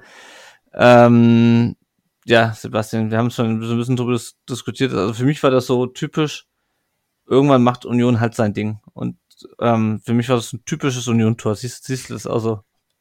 Ja, also ähm, ja und nein. Also zum einen, es muss natürlich nicht so sein, und das haben wir zum Beispiel gesehen beim Spiel gegen Mainz. Mhm. Das war ja auch so dieses klassische 0-0, also äh, Mainz gegen Union war auch so ein Sonntagnachmittag und da ist nichts passiert. Da haben sich beide Mannschaften komplett neutralisiert und da hat Union halt auch mal nicht sein Tor gemacht. Was ich hier bemerkenswert fand, ist, ähm, dass es endlich, also nach mal wieder ein, ein Eckentor war, ein, ein Standardtor, was wir jetzt länger nicht hatten, aber was mhm. eine Waffe war. Und dass es nicht von Christopher Trimmel kam und dass der auch nicht eingewechselt wurde. Gieselmann hätte ja durchaus mal ausgewechselt werden können und dann hätte man Trimmel mal bringen können, um halt noch mehr Gefahr bei Standards zu bringen. Aber er ist draufgeblieben und ausgerechnet Gieselmann macht halt seinen x, seine x-te Flanke und dann steht halt Jeckel mal da, der übrigens sein erstes Bundesligator für uns Mhm. macht, was man ihm natürlich, Natürlich. mal, natürlich klar, es- gegen, ausgerechnet gegen wen sonst nennen. Ähm, aber äh, dem Jungen ist es Mhm. tatsächlich mal zu gönnen, der, äh, der hat echt einen bemerkenswerten Weg gemacht. Aber das ist dann so ein Punkt, ähm, wo- ich sage, der Ball, der kommt wieder auf, geht dann in den Pfosten. Das sind so diese kleinen Momente, wo auch wieder Glück und Pech entscheiden. Also sicher steht Stuttgart nicht, ganz, nicht im oberen Tabellenbereich aufgrund der strukturellen Probleme, die es hat. Kaderbreite, Spielanlage, Chancenkreierung, Chancenverwertung. Aber dass man so weit unten steht, ist, glaube ich, an der Stelle auch wieder diesen Kleinigkeiten und dem Pech dazu zuzuschreiben. Also, dass halt mal eine Chance nicht reingeht oder dass der Gegner halt dann das Ding auf einmal wieder so gut trifft. Klar, die Zuordnung stimmt bei dem Kopfball nicht, das war einfach gut gemacht, aber der prallt dann von der Innenseite rein. Ich meine, man kann sich fragen, warum der lange Pfosten nicht gedeckt wird. Ähm, das ist eine Frage, mit der sich mein anderer Club Werder Bremen mal eine ganze Zeit lang Mhm. rumschlagen musste, warum sie äh, die Pfosten bei den Ecken nicht bedeckt äh, äh, besetzt haben und dann sehr viele Gegentore so kassiert haben. Das ist vielleicht ein Punkt. Aber das sind so Kleinigkeiten und dazu kommen wir später noch bei der Großchance, ähm, die sich dann summieren. Mhm. Ja, und äh, also klar, unser einer äh, freut sich natürlich drüber, aber ich gestehe, ich habe jetzt, also auch beim Real Life gucken jetzt nicht gesagt, das hat sich angedeutet oder abgezeichnet. Und dann ist es genau so ein Spiel, wo dann mal ein Standard, der reingeht, das Spiel entweder entscheidet oder es bleibt halt beim Unentschieden. Ja, ja. Also was ich, ähm, ich würde das auch gerne so annehmen mit dem, äh, was du sagst, aber äh, das sind halt doch wieder so strukturelle Sachen. Also ich meine, es ist ein Standard, ja, das äh, kann man rein theoretisch trainieren, ja, und ich meine, wie frei Jeckel dann ist. Also du hast ja quasi so zwei, zwei Ketten, zwei Verteidigungsketten im Strafraum und er läuft einfach mitten rein. Ich meine, ich weiß nicht, wer da, wer da, ob da einer hätte rausrücken müssen, ob da einer hätte nachziehen müssen, ich weiß es nicht. Ich weiß auch nicht, Lara, wie siehst du das? Meinst du, das hat was damit zu tun, dass wir kurz vorher die Innenverteidigung durchgewechselt haben und irgendwie die Zuständigkeiten nicht klar waren? Kann ich mir tatsächlich schon vorstellen, dass so das, ähm, ja, die, die unbedingte Zuordnung da dann einfach noch nicht gesetzt war. Ähm, es war schon sehr nah danach, wahrscheinlich sogar in die erste Ecke nach den Wechseln. Ähm, trotzdem darf das nicht passieren. Also es war jetzt kein, ähm, der, ja, es war sehr, sehr eindeutig gespielt und da muss eigentlich einer stehen. Ähm, könnte sein. Trotzdem, wenn ich die Innenverteidiger davor wechsle, muss ich vielleicht noch zwei mehr in Strafraum ziehen, die dann einfach über das äh, Übergewicht an Personen ähm, die fehlende Zuordnung wegmachen. Ähm, also jetzt nicht das erste Mal in der Geschichte der Bundesliga, dass kurz vor einer Ecke Innenverteidiger gewechselt wurden. Aber wir fangen Mhm. natürlich das Tor. ähm, trotzdem ist es ein interessanter Gedanke und ich denke auch, dass der im Zweifel dann da mit Schuld ist, aber es darf dir einfach nicht passieren. Ja, der Gedanke kam mir vor allem, weil wir das ja letzte Woche schon hatten, äh, wo er dann, äh, wo Matarazzo dann Gerassi, äh, nicht Gerassi, Sagadu eingewechselt hat. Ja. Ähm, kurz vor dem Gegentor äh, und dann bei diesem unsäglichen 3 zu 2, ähm, nicht kurz davor, aber da eingewechselt, bei diesem unsäglichen 3 zu 2 halt keiner so richtig wusste, was, was, er, was er zu tun hatte. Ähm, und also, ne, dieses, den Screenshot, den haben wir alle gesehen. Und ähm, ich frage mich, ob das auch in der, in der Szene äh, dazu beigetragen hat.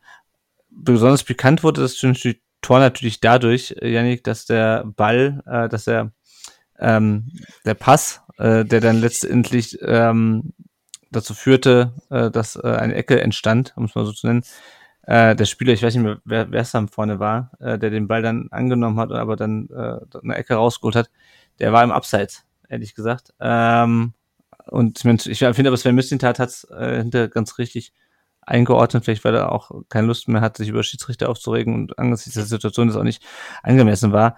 Ähm, das war abseits, äh, aber wir müssen trotzdem diese Ecke besser verteidigen. Ähm, natürlich ging dann auf Twitter gleich das Geschrei wieder los. Wir können uns gleich nochmal die Kommentare angucken über die schlechte Schiedsrichterleistung. Aber Janik, wie, wie siehst du das mit der, aber die Abseitsposition ist eindeutig, glaube ich, darauf brauchen wir nicht drüber zu sprechen. Absolut, absolut, ja.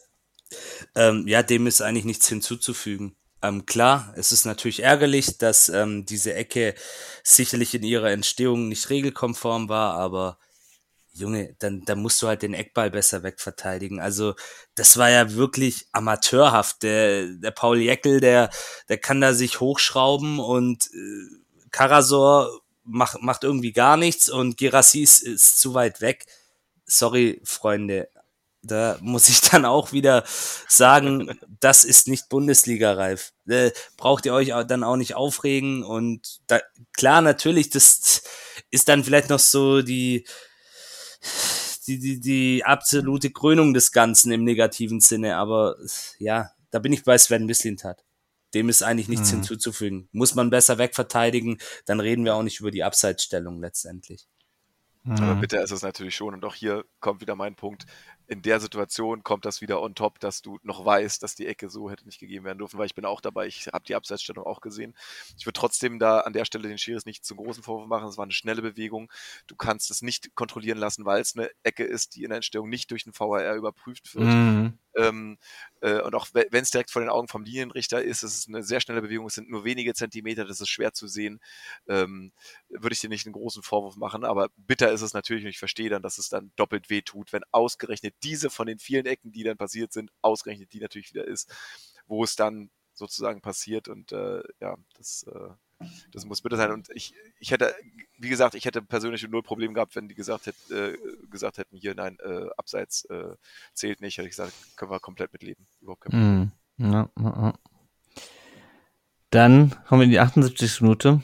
Äh, Sammy hätte ich beinahe gesagt, es war Rani Kedira und äh, Girassi sehen beide gelb. Ähm, Gerassi vor allem, weil der Kedira einfach umschubst. Wenn ich, ähm, und das wird gleich noch wichtig. Ähm, aber wir kommen zunächst mal in die 79. Minute.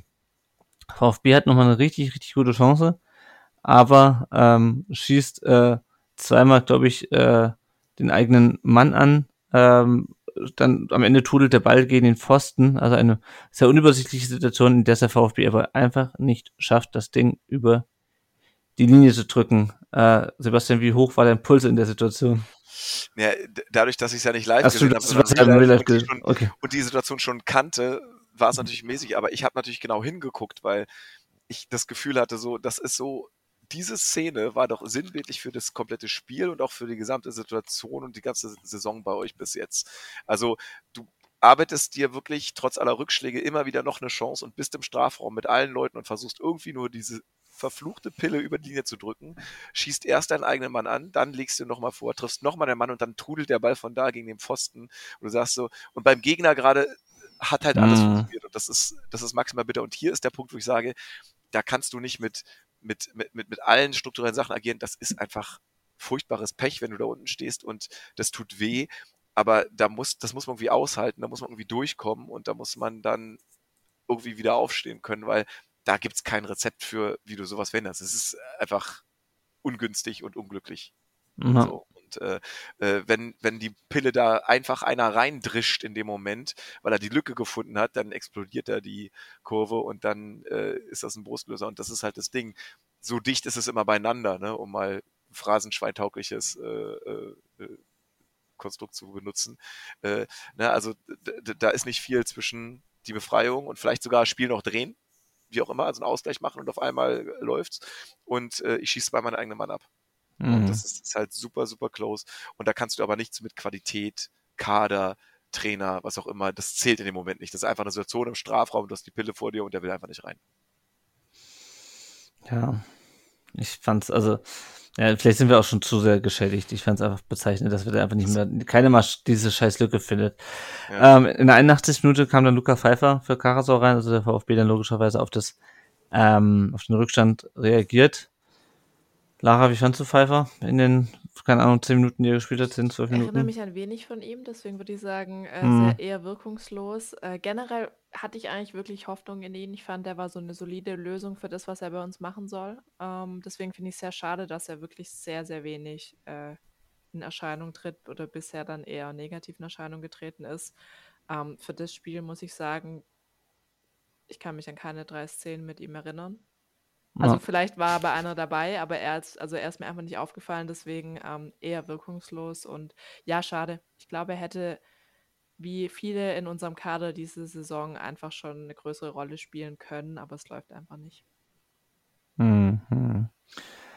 Und dann kommen wir in die 83. Minute. Es wurde, also es wurde dann echt immer schlimmer eigentlich von dieser vergebenen Chance in der 79. Minute zu der gelb-roten Karte für Gerassi, der gegen Torsby schon wieder zu spät kommt. Das hatten wir dann vorhin auch schon. Ihm halt also auf den, äh, wenn es auf Knöchel war oder auf den Schlappen, aber auf jeden Fall. Ja, ja. Also ganz klare gelbe Karte muss man geben. Das ist halt nur dummerweise schon die zweite gewesen. Die erste war halt ziemlich unnötig, fand ich. Und damit haben wir jetzt gegen äh, Bochum unseren besten Stürmer, muss man erst leider so sagen, nicht. Und äh, auch unseren, äh, unseren zentralen Mittelfeldspieler nicht. Ähm, ja, Janik, was sagst du zu dem dritten Platzverweis? Wenn man das Pokalspiel gegen Dresden sogar dazu nimmt, noch den, schon den vierten Platzverweis ist im, Sehr dumm. Sehr, sehr dumm. Also, das ist alles, was ich da dazu zu sagen habe. Sehr, sehr dumm. Ich schätze Gerassi wirklich. Ähm, und dass er jetzt ausgerechnet in diesem Sechs-Punkte-Spiel gegen Bochum fehlt, ist für uns schon eine immense Schwächung, weil er halt dann doch immer für ein Tor gut ist, weil er, wie ich finde, auch gute Bewegungen am Ball hat, ähm, auch eine gewisse Dynamik mitbringt in der Box, Mhm. ähm, eigentlich schon auch weiß, wie er hingehen muss. Ja, sehr dumm und man hat es ja auch an seiner Reaktion gesehen. Er hat genau gewusst, dass er jetzt fällig ist, hat sich ja dann auch ähm, entsprechend entschuldigt beim Gegenspieler und hat auch nicht groß protestiert. Also ja, sehr dumm einfach. Das hätte auch keinen Sinn gemacht. Weil Ja, ja, es hat er, hat er gewusst, dass es, es ist- dumm war. Es ist, ich ich habe es auch in, in, Real Life geguckt, also es war wirklich, er kam, kommt einfach minimal zu spät. Und es ist noch nicht mal, dass man sagt, okay, das war jetzt irgendwie äh, schlecht angestellt von ihm, sondern einfach, einfach wieder Pech gehabt, diesen, dieses Mühe zu spät zu kommen. So, und dann Mhm. summiert sich das schon wieder. Ja.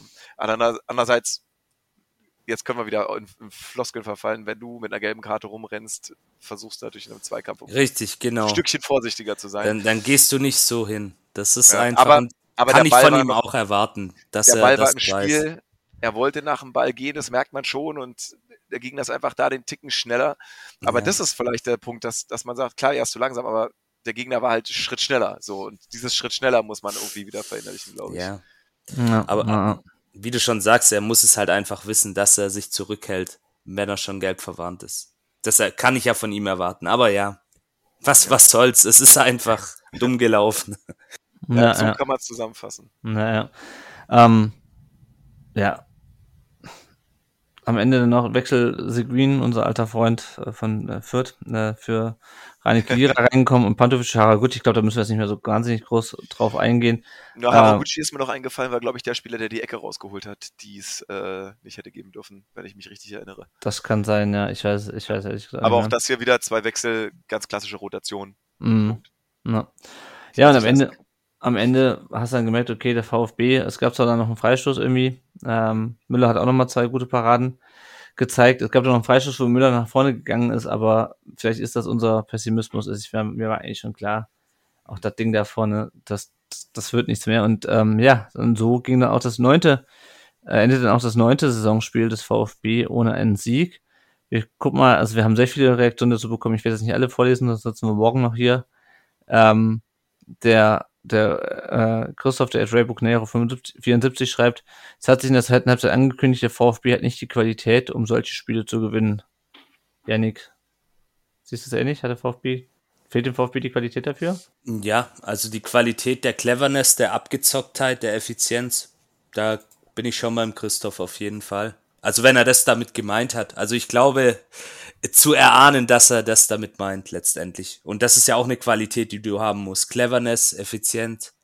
Das fehlt, ja, ganz klar. Mhm. Mhm. Um eben dann auch gegen so einen Gegner wie Union Berlin zu bestehen. Ja.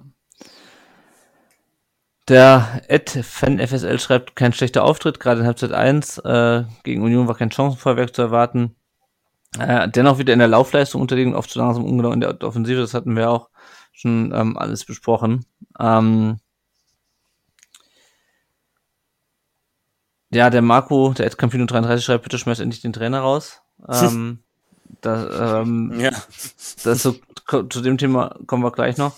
Sein Kommentar war der ausschlaggebende, glaube ich. Ja, ich, ich, ich, ich, ich glaube auch. Ähm, der äh, Detmar 85 hatte zu keiner Zeit das Gefühl gehabt, dass der VfB enttäuscht ist. Also es ist alles sehr, sehr, ähm, sehr, sehr traurig. Ähm, Resignation. Es ist einfach Resignation. Resignation, ja. ja, ja, genau. Ich, ich kann, ich kann auch teilweise die, diese überspitzten Kommentare verstehen. Was, ihr Ja. merkt ja selber bei mir jetzt auch, ähm, finde es übrigens toll, Lennart, wie du da noch teilweise echt so sachlich fundiert das alles erklärst. Ich, ich kann das nicht mehr. Weil Mhm. es gefühlt wirklich, ich kann jeden einzelnen Kommentar, außer vielleicht dieses Bitte schmeißt den Trainer raus, kann Mhm. ich nachvollziehen. Ich kann es wirklich nachvollziehen. Das ist, zum Mäusemelken, kann man sagen. Ja, ist, mir fällt nichts mehr ein. Ihr, ihr merkt es ja selber, es ist einfach. Ja. Also ich kann die Frustration auch super gut nachvollziehen. Das ist natürlich schwierig, wenn man da sitzt und gerade komplette konträre Situation erlebt ne? und dann so guckt ein bisschen so, was ist da los? Ähm, aber ähm, ich, also von, als Außenstehender sage ich, ich, wie gesagt, ich kann es gut nachvollziehen, aber ich glaube, es ist nicht ganz so furchterregend, wie sich es in dem Moment anfühlt. Ähm, weil ich glaube zum Beispiel, dass die Niederlage nicht unbedingt am Trainer lag, weil ich glaube, dass der Trainer die Mannschaft gut auf ihren Gegner eingestimmt hat. Und ich glaube, dass natürlich die, die, die, die Kaderbreite ein größeres Problem ist und die Spielanlage. Ähm, und ähm, dass, wie gesagt, auch hier wieder viel Pech eine Rolle gespielt Mhm. hat. Und ähm, wie dem auch sei, also ich hätte jetzt nicht gesagt, dass man unbedingt nach so einer langen Zeit nach diesem Spiel einen Trainer entlassen muss. Aber ich glaube, dass die Summe wahrscheinlich der vorangegangenen Spiele da den Ja. Ausschlag gegeben hat. Werden Kommen wir auch gleich drüber sprechen, wahrscheinlich, ja. Ja, ja, ich wollte gerade sagen, da werden wir, werden wir gleich zu sprechen. Mhm. Ja, also ich glaube, alles, ihr habt viele Kommentare geschrieben, vielen Dank dafür. Wir wollen jetzt nicht alle vorlesen, weil Ja. es geht vieles in die Richtung, was wir schon äh, besprochen haben. Äh, Lara, ich weiß nicht, warst du, warst du im Stadion auch am, am Sonntag? Oder ähm, Nee, ich habe es tatsächlich von zu Hause geguckt. okay.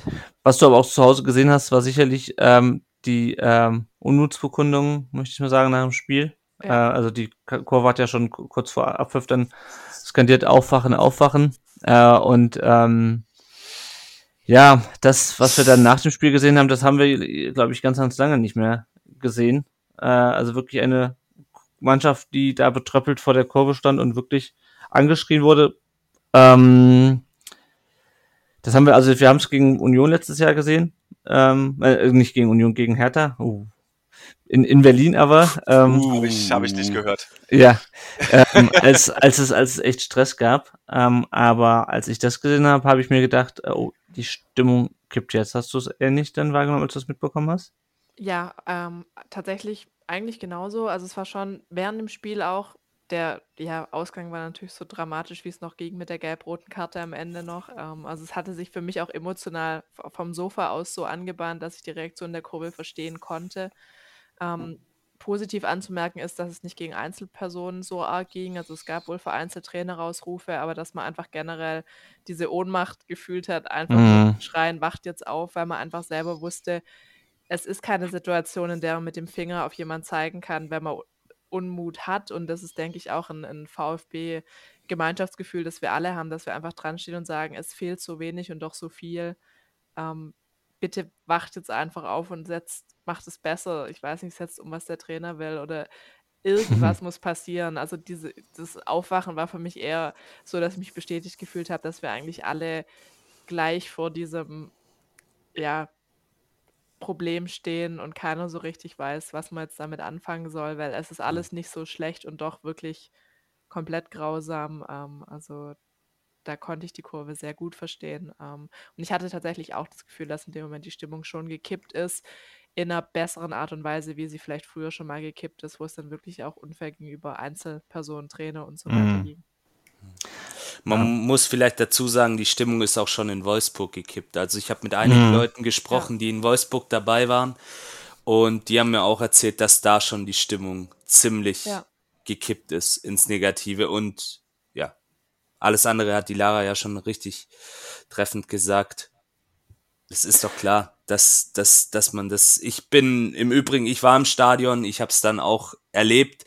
Da war Mhm. schon so eine so ein Knistern zu spüren, aber ich bin dann auch relativ schnell rausgegangen, weil wie gesagt, bei mir war dann doch die Resignation höher, wie dass ich da mich jetzt hinstelle und die Jungs noch irgendwie auspfeife oder so.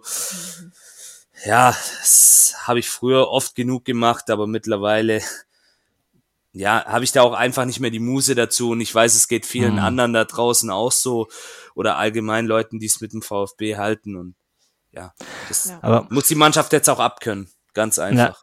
Ja, und ich meine, das ist aber wirklich, und damit kommen wir vielleicht auch gleich zum Thema der, der Trainerentlassung, die da am Montag beschlossen wurde. Das ist aber genau dieses Gefühl, diese Ohnmacht, ja. Also ich habe auch schon ähm, in der Kurve gestanden, 2019, 2016, Mhm. und habe mir die Seele aus dem Leib geschrieben, weil ich nicht fassen konnte, wie man so abgrundtief beschissen Fußball spielen kann. Aber ich weiß nicht, wenn ich, also ich, also ich war zwar im Stadion, wie gesagt, auf der Pressetribüne, ähm, ich weiß nicht, ob ich mitgemacht hätte, wenn ich in der Kurve gestanden hätte. Weil das ist genau das. Du kannst dieser Mannschaft, die Mannschaft spielt nicht, also du, du, das, das, Ja. ist, das ist keine so zur 16er Mannschaft von abgehalfterten ähm, Gentners, Niedermeyers, äh, Schwabs, ja, die irgendwie ihre beste Zeit hinter sich haben und da irgendwie dachten, sie können jetzt noch diesen Klassenhalt auf der linken Arschbacke absetzen. Ja, und das ist auch keine zu 19er Mannschaft, wo du auch gedacht hast, was, was, was macht ihr hier eigentlich? Ihr spielt so einen beschissenen Fußball. Wir spielen keinen beschissenen Fußball. Aber wir stellen uns so unglaublich bescheuert an und das nicht erst in diesen neuen Spielen, sondern auch schon, in der letzten Saison. Ähm, da konnte man immer noch sagen, okay, es lag halt irgendwie daran, dass die Mannschaft sich nicht richtig eingespielt hat, weil alle verletzt waren, Corona, pipapo. Aber ich habe für diese Situation einfach keine Erklärung, also keine griffige Erklärung, dass ich einfach sage, okay, der Mannschaft fehlt an an der Halt, also komplett an der an der Einstellung, ja, oder die Mannschaft ist einfach keine Ahnung, also 2019 habe ich mir gedacht, ja, Castro, ähm, was machst du hier eigentlich, ja? Du hast für Dortmund Leverkusen gespielt und hier spielst du einen Rotz zusammen, ja, oder keine Ahnung, da kann man vieles zusammen, aber ich glaube nicht, dass ich diesmal mitgeschrien hätte und trotzdem hatte ich nach dem Spiel schon das Gefühl, also wenn es nicht das Spiel jetzt war, dann ist es auf jeden Fall Bochum, was Matarazzo den, den, den Job kostet. Und vielleicht nochmal ganz kurz zur Chronik, bevor ich dann mich dann eure Kommentare auch interessieren und auch die Hörerkommentare. Also Missentat sagte nach dem Spiel, ich habe das dann noch mitgehört oben ähm, bei den ähm, bei den äh, Leuten von The Zone, äh, das halt sagt, naja, also ähm, wir müssen halt, auch, auch wir müssen halt liefern. Ne? Also das war schon kein, keine, nachdem er le- letzte Woche noch gesagt hat, ähm, Trainer ist nicht der Teil der Analyse, wo wir auch schon letzte Folge rausgearbeitet haben, dass das vielleicht nicht unbedingt, ähm, das war, das war vielleicht die externe Aussage. Ähm, der Chris meinte, glaube ich, er wird mit Sicherheit intern auch schon Teil der Analyse gewesen sein. Und dann am ähm, Montag, dann um Viertel vor sechs war es, glaube ich, wurde dann äh, Matarazzo nach 1015 Tagen als VfB-Trainer äh, gemeinsam mit seinem Co-Trainer Michael Kammermeier äh, entlassen. Ähm, es gab Beratungen den Tag über, das hatte man schon mitbekommen. Äh, Mislintat war dabei, äh, Werle natürlich als ähm, Vorstandsvorsitzender und äh, noch Sportvorstand. Und interessanterweise auch wohl ähm, Sammy Khedira als neuer ähm, Berater des, des Vorstandsvorsitzenden. Yannick, wie, wie findest du das, dass der an solchen Beratungen teilnimmt? Ja, also zunächst einmal ähm, ist ja sein Job zu beraten. Das ist ja prinzipiell okay. Dass er dann natürlich an so essentiellen Beratungen auch teilnimmt, das, da war ich etwas überrascht und sehe das auch ein Stück weit skeptisch. Andererseits bei Sami Khedira jetzt im Speziellen bin ich eigentlich der Meinung, dass er aufgrund seiner Reputation, seiner Karriere, die er hingelegt hat, auch seinem Auftreten im Übrigen war er für mich bei der Pressekonferenz, Renz, ähm, die ja in Teilen wirklich sehr unsäglich war vor ein paar Wochen, noch einer derjenigen, der am souveränsten und angenehmsten Mhm. gewirkt hat. Deswegen muss ich jetzt sagen, dass ich, wie gesagt, überrascht war, dass er dabei war, aber letztendlich das jetzt auch nicht schlimm finde. Ich weiß jetzt natürlich nicht, inwieweit hat er Einfluss genommen auf diese Entscheidung. Das kann, glaube ich, keiner sagen, außer, außer er selber, wie es letztendlich war. Ja, aber dass er, wie gesagt, an so einer Beratung dann tatsächlich direkt teilnimmt, finde ich, naja, ungewöhnlich, sagen wir es mal so. Aber Ja, wie ich gesagt, spielt halt jetzt auch ein bisschen Sympathie mit bei Kedira, bei mir persönlich. Ja. also ich finde es auch seltsam. Also ja, klar, ich meine, Ja. wofür hast du einen Berater, wenn nicht für solche Situationen einerseits? Hm. Ich weiß nicht, vielleicht habe ich ihn auch rausgeschickt, als es um eine, um eine, um eine Entscheidung ging. Ich weiß es nicht. Das ist genau das Thema. Der, der kann ja beraten, der kann ja den Werle beraten. Das ist ja okay. Dafür ist er ja geholt worden, dafür wird er ja auch entsprechend entlohnt. Aber dass er dann an dem Tag mit im gleichen Raum sitzt, das ist, wie gesagt, ungewöhnlich. Ja, Lara, was meinst du? Äh, ja, ich finde es eigentlich gar nicht so schlecht, wenn man sich den Weg anschaut, den der VfB ja gehen wollte. Also einen sehr geschlossenen, sag ich mal, wo dann auch alle sich einer Idee irgendwo committen und der hinterhergehen. Finde ich es gar nicht so schlecht, wenn man wirklich sagt, man hat auch einen externen, der quasi unabhängig bewertet. Mir war diese Entscheidung zu sehr irgendwo Werle gegen Misslintat von, von außen. Mhm. Also ich hatte jetzt, wenn man jetzt auch die Zusammenarbeit von Hitz, Hitzelsberger und Misslintat verglichen hat, viel stärker in der Situation jetzt das Gefühl, dass die beiden im Zweifel vielleicht, das ist jetzt mein Eindruck, nicht an einem Strang ziehen. Ähm, und da hätte ich jetzt auch keinen externen Berater gebraucht. Da stimme ich Janik schon zu, dass es komisch ist, wenn da einfach dann noch ein externer drin steht. Wenn ich aber sage, ich habe Trainer, Sportdirektor, Vorstandsvorsitzenden wie in der Kombination ähm, Hitzelsberger, Bislintat, Matarazzo, die sehr eng sind, macht es für mich auf jeden Fall Sinn, wenn ich einen Berater dabei habe. Ähm, nur in dem Fall mit Werle kriege ich diesen Vibe nicht so und da fand ich es schon auch ein bisschen komisch, dass jemand drin sitzt, bei aller Sympathie für Kedira. Hm, hm, hm. Ja, und dann ähm, hat Missint hat dem äh, Matarazzo das mitgeteilt, wie er gesagt hat, bei einem guten, bei einem guten Whisky. Ja, also es, ich muss schon sagen, also wir haben jetzt hier schon einige Trainerwechsel in diesem Podcast, in diesen sieben Jahren, sieben Jahre sind sieben Jahre sind's äh, und ein paar Monate, haben wir schon sehr viele Trainerwechsel besprochen. Also wirklich sehr viele. Und ähm, Wolf war auch schon äh, doof damals. Mhm. Ja. Ähm, aber ich finde, Materazzo ist echt nochmal. Mhm. Doof. Das ist nochmal. Das doofer, das ist doofer, das ist, das ist echt noch, das ist echt noch, noch, noch mal eine andere Hausnummer. Weil ich, der Vertikalpass hat ja geschrieben, wir wollten es so sehr. Ähm, ich hatte, glaube ich, jeder von uns gehofft, dass, dass das klappt, dass Ja. man auch da Mhm. wi- wieder rauskommt. Ähm, dass das einfach, also dass du halt, mir geht's ja nicht darum, wie viele Tage, ja, also ob dann am Ende der Tr- Trainer, Bundesliga-Trainer mit der längsten Amtszeit ist, aber man hatte einfach gehofft, dass auch nach dem Köln-Spiel, dass das jetzt mal eine scheiß Saison war und da musst du halt durch. Ähm, das ist halt so nach dem Aufstieg und mit den Rahmenbedingungen.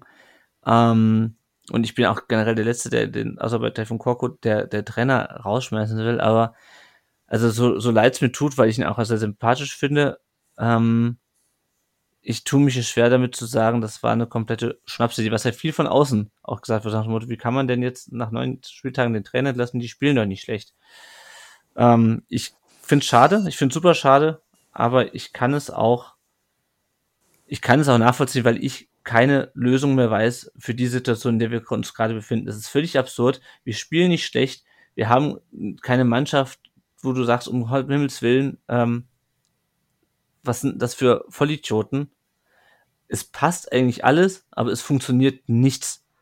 Und ja, am Ende muss dann vielleicht einfach, musst du irgendwas versuchen, weil du kannst nicht die ganze Mannschaft auswechseln. Das hört sich doof an, aber es, es ist halt so. Und vielleicht ist irgendwas, also, und da hat Matarazzo auch Fehler gemacht, ähm, vielleicht keine gravierenden, aber vielleicht war es dann die Summe, die dann, wo du irgendwie sagst, okay, es muss, es muss irgendwas anderes werden und es, ja, keine Ahnung. Also ich, ich bin ein bisschen, ein bisschen überfragt, aber ich, unterm Strich, glaube ich, war es, es die richtige Entscheidung.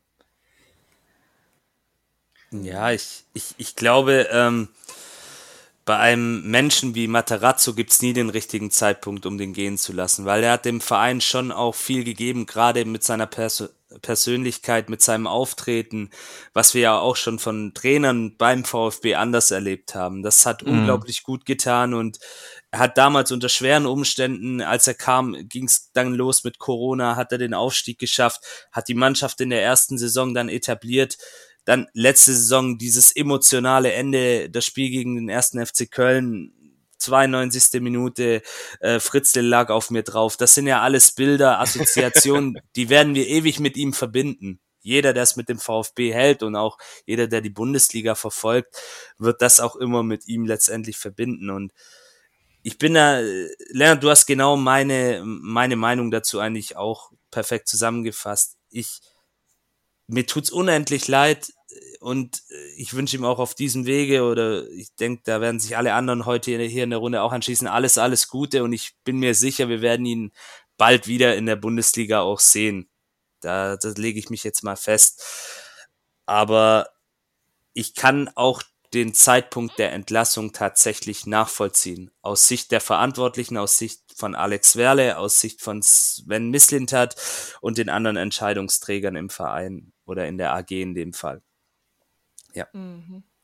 Weil ihr jetzt so realistisch wart, kann ich ja jetzt die Position einnehmen und sagen, ich hätte ihn natürlich nicht entlassen. Ähm, also man muss sagen, ja, es, es läuft nicht. Ähm, ich, ich sehe nicht den Trainer in der dringendsten Schuld. Ähm, die Mannschaft war nicht, war nicht leer, die war nicht, da ging nichts, also da, da ging immer wieder irgendwo ein bisschen was. Wir haben ja auch über die Chancen gesprochen und so weiter.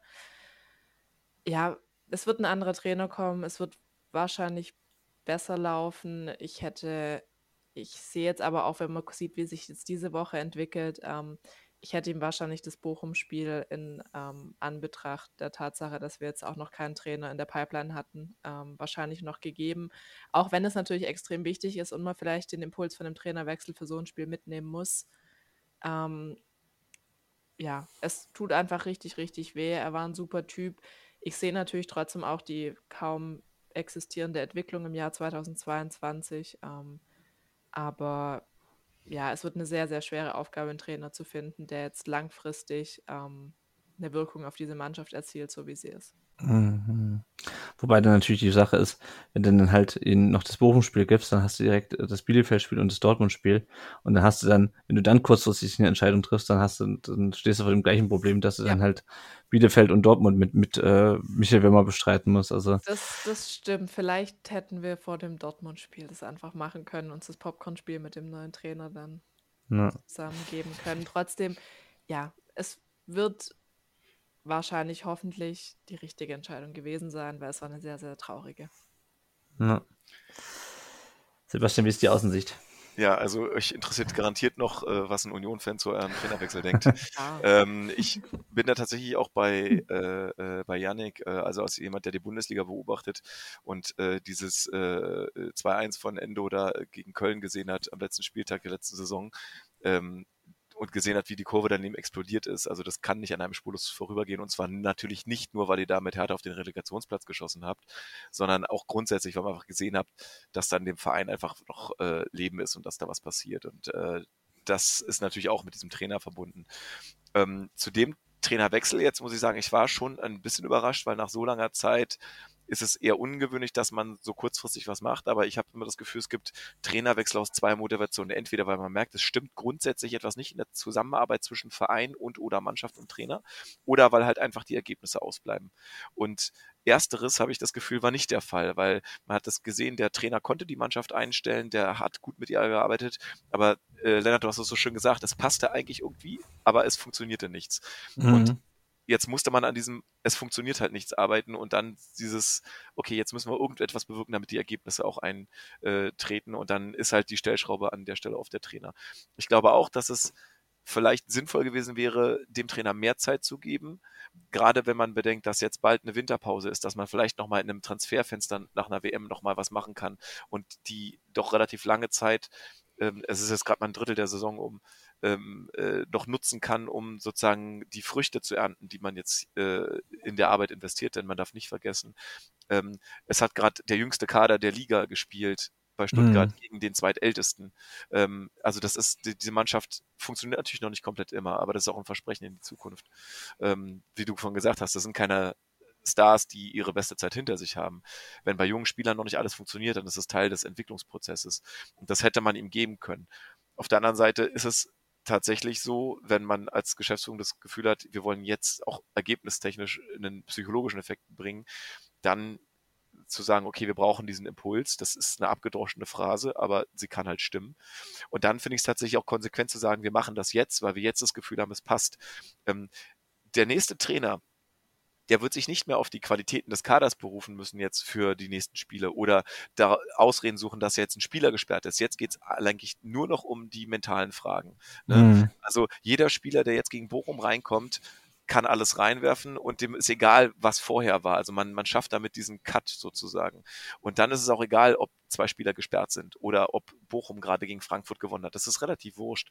Jetzt ist sozusagen so ein, so ein, so ein Zeitpunkt Null und ab dem kann man mental nochmal was Neues machen. Und das ist die Chance, die in dieser Entscheidung liegt. Sie ist nicht grundsätzlich richtig oder falsch gewesen in meinen Augen, sondern sie hat ein Risiko, dass man was was man aufgebaut hat, weggeworfen hat, aber auch die Chance, dass man jetzt vielleicht auf einmal kurzfristig Ergebnisse erreicht, die aber wichtig sind zum Überleben.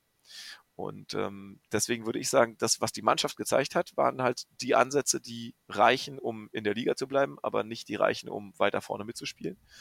Und ähm, mit ein bisschen Glück, mit mehr Glück, als es in den letzten Spielen der Fall war, ich glaube, das Glück braucht man an der Stelle, ähm, ist durchaus mehr möglich und äh, kann es einen souveränen Klassenerhalt geben. Ich bin da also von überzeugt, die Spieler sind, wie gesagt, jung, die können sich entwickeln. Und ähm, ich glaube schon, dass äh, dass es nicht so weitergehen muss, wie es bisher der Fall war. Da sind einfach zu viele negative Dinge zusammengekommen und ich kann mir nicht vorstellen, dass es eine ganze Saison so bleiben wird. Mhm, ja. Das ist natürlich auch so, auch so eine Sache, ne? Also die jungen Spieler sind jung und können sich entwickeln, aber sie haben sich halt nicht entwickelt. Ähm, ja. Und an wem das liegt, das müssen wir jetzt, glaube ich, nicht auch noch diskutieren heute. Ja. Ähm, das vielleicht nochmal, können wir es nochmal für eine andere Folge aufheben. Aber auch das ist natürlich ein Thema. Ne? Hast du Spieler geholt, die sich vielleicht das in sie, gesetzt, die in sie gesetzten Erwartungen nicht erfüllen, weil sie vielleicht doch nicht so talentiert sind, wie du dachtest, oder hast nicht den richtigen Lehrer gehabt. Die Jenny, die wollte halt eigentlich auch dabei sein, hat aber leider keine Zeit, aber sie hat uns eine Sprachnachricht geschickt. Die spiele ich nochmal ganz kurz ein, ähm, weil die wollte auch noch unbedingt was loswerden. So ja, ich mache Trainerwechsel. eine Sprachnachricht, das kann halt nur ein bisschen länger werden. Nehmt es mir nicht übel. Also grundsätzlich ähm, habe hab ich ja einen Tweet geschrieben, ähm, auch zur Trainerentlassung und habe da relativ deutlich gesagt, dass ich fand, dass keine Trainerentlassung mehr wehtat. Ähm, und da stehe ich auch dahinter und mag euch gerne erzählen, warum ich das so sehe. Also zum einen ich, fand ich Pellegrino Materazzo einfach menschlich absolut cool und ähm, ich fand auch, ähm, dass er einfach was hatte, ähm, das mit Identifikation zu tun hatte. Man hat einfach deutlich gespürt, dass er und Sven Mislintat die gleiche Werte lebe, die gleiche Strategie verfolge und einfach auch eine ähnliche Kultur in Verein bringen wolle. Und ähm, das hat sich übertragen auf die Fans, das hat sich teilweise übertragen auf die Mannschaft. Ähm, viele Dinge, wie jetzt zum Beispiel auch dieser Last Minute, dieses Last Minute Tour zum Aufstieg, ähm, sind einfach extrem hart, krasse mentale Leistungen, die die auch erbracht haben. Und es kann nur funktionieren, wenn alles stimmt. Ähm, zu dem Teil, dass jetzt nicht mehr alle stimmen, dazu komme ich später. Ich möchte eigentlich gerne noch mal ganz kurz darauf eingehen, auf dieses Thema Kultur und Strategie. Ähm, und auch darauf, warum unsere Trainersuche, glaube ich, nicht ganz einfach wird, weil wir müssen jetzt jemanden finden, der da irgendwie in dieses Bild reinpasst, der in das, was äh, Sven und Kino da zusammen ähm, getan haben, irgendwie ähm, ja, äh, die gleiche Werte lebt, ähnliche Ansätze hat, ähm, in der Strategie mitarbeiten kann und das wird gar nicht so einfach, weil das ist auch die größte Krux, wenn man Mitarbeiter zum Beispiel einstellt in einem Unternehmen, dass oftmals die Werte und die Kultur darüber entscheiden, ob ein Mitarbeiter bleibt oder nicht. Und ob ein Mitarbeiter langfristig erfolgreich ist in einem Unternehmen. Und ähm, da sehe ich uns gerade so ein bisschen angekratzt durch diese Tatsache, dass, glaube ich, Wähle und auch äh, Misslintat, da ist einfach ein Bruch entstanden in diesem, wenn es überhaupt ein Vertrauensverhältnis gab, durch diese Geschichte, dass ähm, Sven Misslintat nicht in diese Entscheidungen bezüglich Gentner Kedira und Philipp Lahm eingebunden war. Und ähm, das, das ist einfach sehr, sehr schlecht. Und ähm, deshalb kann es auch sein, dass die da gerade strategisch komplett auseinanderdriften und ähm, das Gefühl bestätigt sich in mir immer mehr. Ähm, trotzdem gibt es für mich auch Signale, die Aussage, dass man sich da wieder zusammengerauft hat, also auch, dass man die Entscheidung jetzt gemeinsam getroffen hat, ist sicherlich eins, also die Trainerentlassung meine ich. Und ich glaube auch, dass da ja, der gemeinsame Weg noch nicht zugestellt ist. Das kommt aber hauptsächlich auch darauf an, inwiefern man Sven Mislintat für eine nicht sinnvolle Kaderzusammenstellung, ähm, also hypothetisch gesagt, wird das ja jetzt gerade sehr ähm, diskutiert, äh, verantwortlich macht. Genau, also ohne das jetzt wertet zu wollen, ich finde die Aussage ein bisschen grenzwertig, ähm, kann das natürlich ihn nachher den Job kosten. Okay, also das mal zu dem Thema, zu dem Thema, was mit der Mannschaft mental los ist, kann ich ehrlich gesagt auch nicht so direkt was sagen. Aber ich finde es halt schon bezeichnend, dass wir eigentlich sehr gute Spieler haben, ähm, die irgendwie Thema Silas plötzlich nicht mehr funktionieren. ähm, Thema ähm, Florian Müller unkonstante Leistungen bringen. Das zeigt was von Unsicherheit. Das zeigt auch was davon, dass, ähm, dass irgendwie irgendwas da ist, dass die, dass die gerade im Moment hemmt. Und ähm, es kann Unsicherheit sein im System, dass sie einfach nicht wissen, wie sie Dinge spielen können oder sollen. Aber die gelbe Karte und gelb-rote Karte sind natürlich ein Zeichen von, von, von irgendwelcher Hilflosigkeit in gewisser Art und Weise. Aber man muss halt auch immer die mentale Stärke von der Mannschaft betrachten. Und ähm, da sehe ich, glaube ich, gerade irgendwie das größte Problem. Kann da aber natürlich, ohne in die Mannschaft reinzugucken, keine Ursache ausmachen. Und das ist ein bisschen wie, ähm, bei uns war da vor kurzem ein Artikel in der Zeitung, da hat äh, das zweite ähm, Handballteam von einer Sportmannschaft hier, wo das erste Team Bundesliga spielt, gegen einen Amateurverein verloren, obwohl die dieses Handballteam quasi mehrere Bundesligaspielerinnen auf dem Feld stehen hatte. Und das war sehr, sehr krass auf jeden Fall einfach nur. Und ähm, das zeigt, dass halt mit der richtigen mentalen Einstellung alles möglich ist. Und deshalb, ähm, ja, wäre halt vielleicht auch die Überlegung, da beim VfB mal anzusetzen und, und in die Richtung zu coachen, sich da Experte an die Seite zu stellen. Ähm, ja, was denkt ihr denn darüber? Jetzt habe ich irgendwie fünf Minuten erzählt. Nanny, ich hoffe, du schneidest das gut zusammen. Ähm, und ich hoffe, es ist jetzt nicht irgendwie zu abgeschwurbelt organisationswissenschaftlich geworden. Ansonsten liebe Grüße an alle ähm, unsere Podcast-Fans. Ich hoffe, dass ich in nächster Zeit irgendwie wieder mehr dabei sein kann, dass ihr meine Stimme mehr hört. Aber ähm, auch bei mir gab es in meinem Leben in letzter Zeit sehr viele andere Prioritäten abseits vom Fußball. Und ähm, ja, ich hoffe, ihr habt dafür Verständnis und freue mich, wenn ich irgendwann mal bald wieder dabei sein kann. Ja, das ist die Sprachnachricht von der Jenny. Ähm, ja, also ist, glaube ich, ganz viel Psychologie dabei. Ähm, ja, aber also ich, ich verstehe Ihren Punkt. Ähm, das ist tatsächlich auch mal so meine Hoffnung, ähm, wenn man jetzt so eine Situation hat, wie in der wir gerade sind.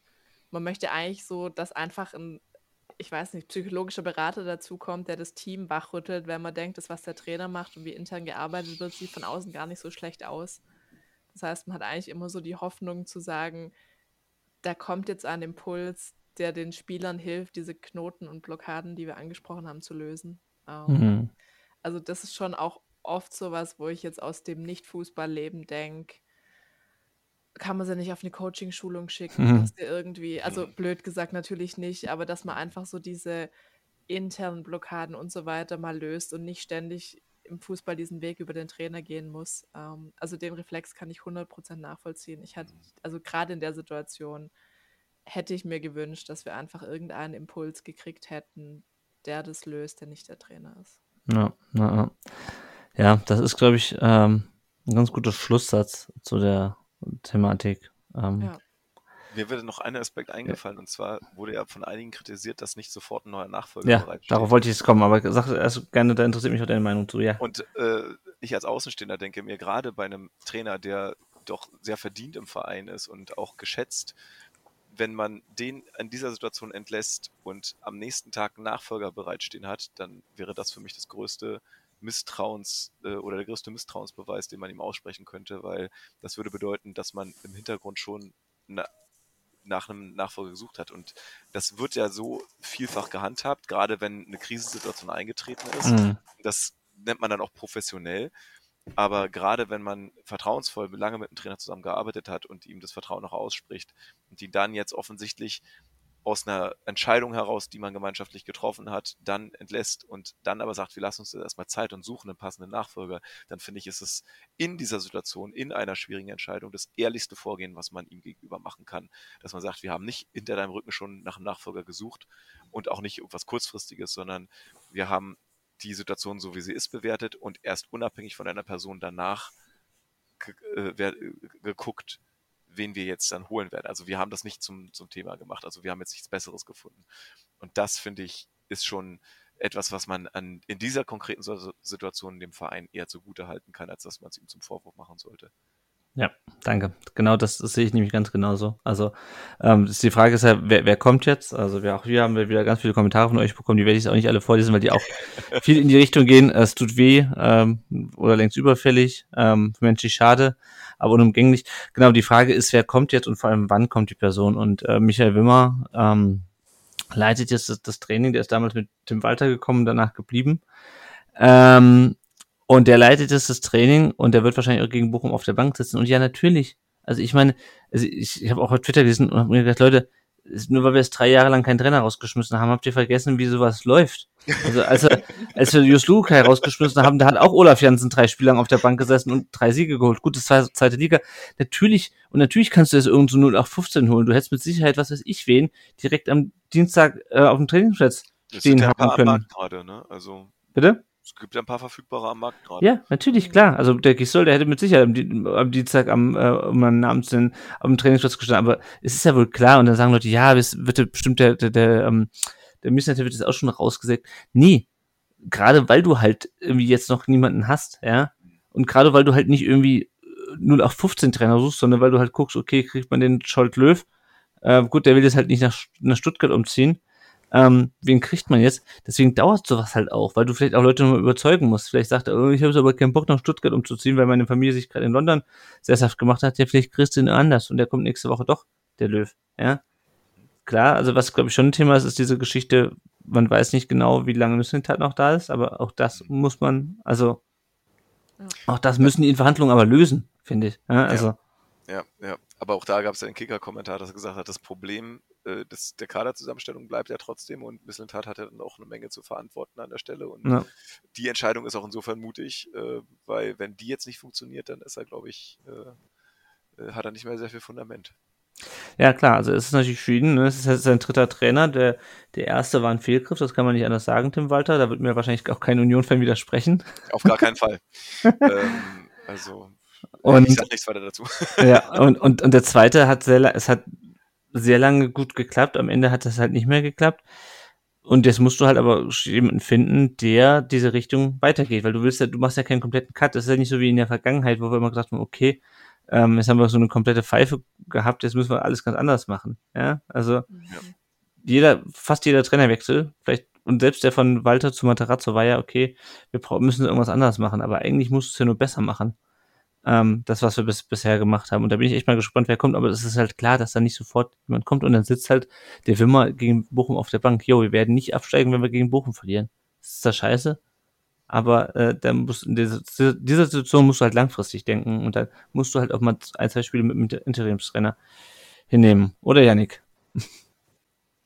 Ja, Und ja richtig. Und man, man darf ja nicht vergessen, die Trainer heutzutage oder viele Trainer haben ja auch mittlerweile eigene Berater, von denen sie vertreten werden.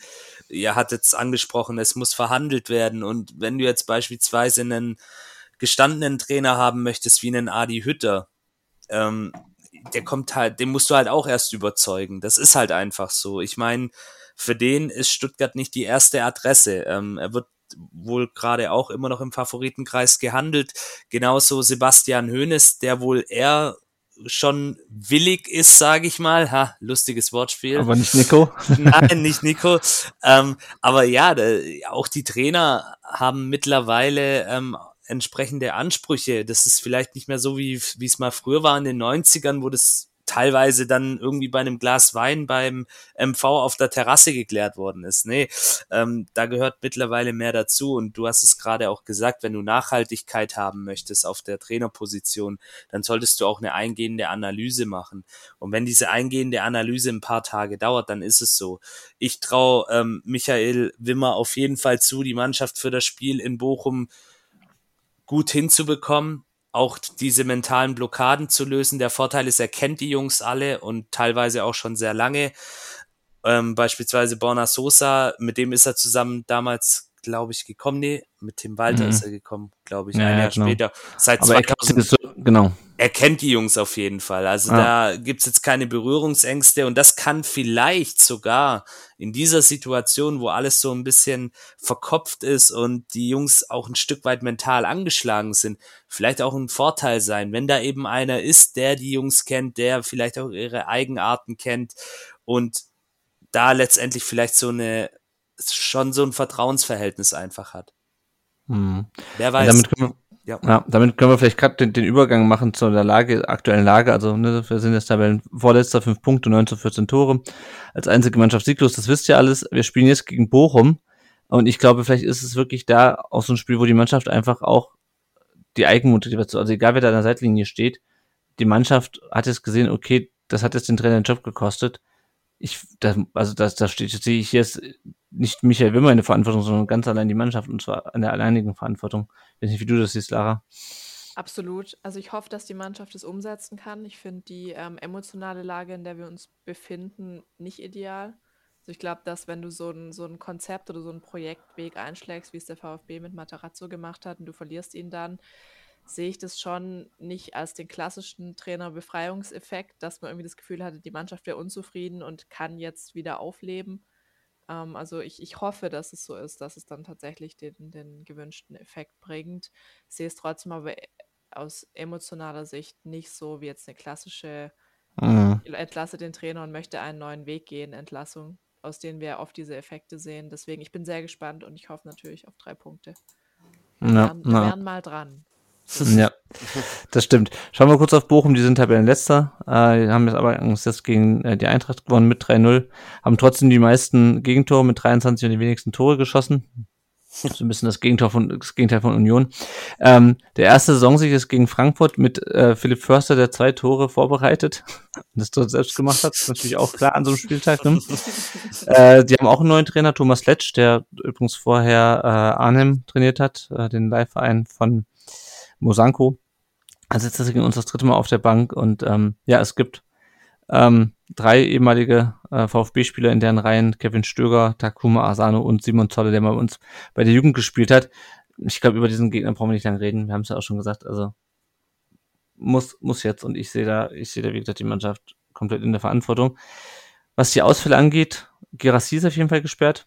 Karasor ist auf jeden Fall gesperrt. Das heißt, ähm, Karasor kann man vielleicht eher noch auffangen ähm, mit anderen Spielern, auch wenn die jetzt nicht so äh, um die äh, Stammelf-Material während Gerassi, bin ich mal gespannt. Janik, was meinst du, wer da dann statt Gerassi vorne spielt? Mm, ich denke, es wird auf eine Doppelspitze hinauslaufen, eventuell dann doch Thiago Tomasch und Silas. Mhm.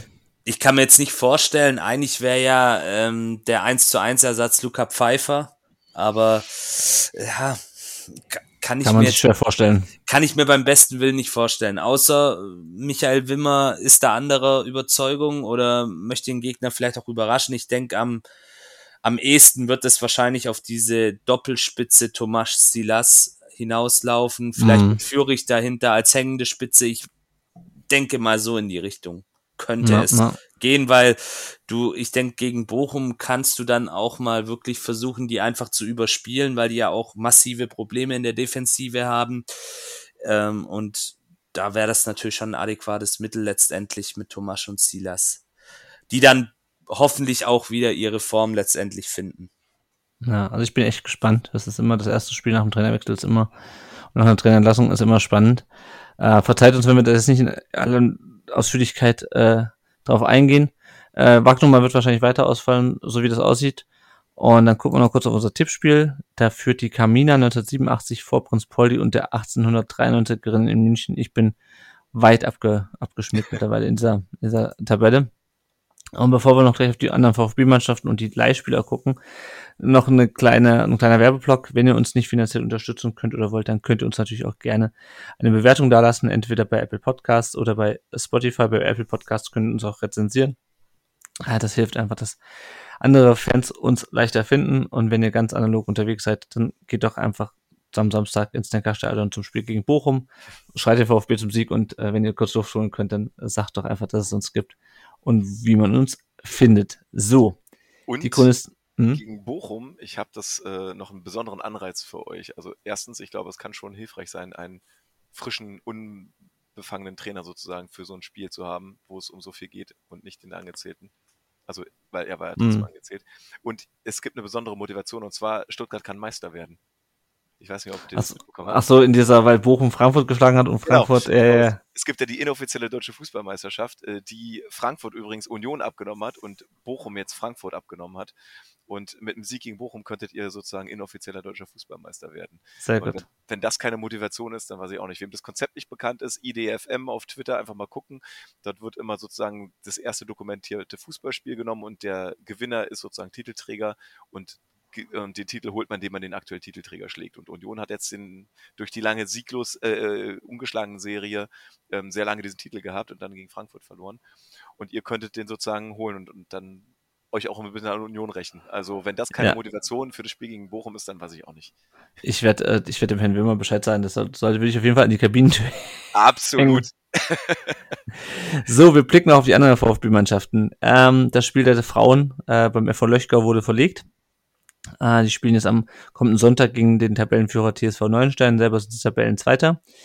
Der VfB 2 hat nach neun äh, Spielen ohne Niederlage verloren beim Tabellenletzten Hessen Kassel. Also es war ein äh, gebrauchtes Wochenende.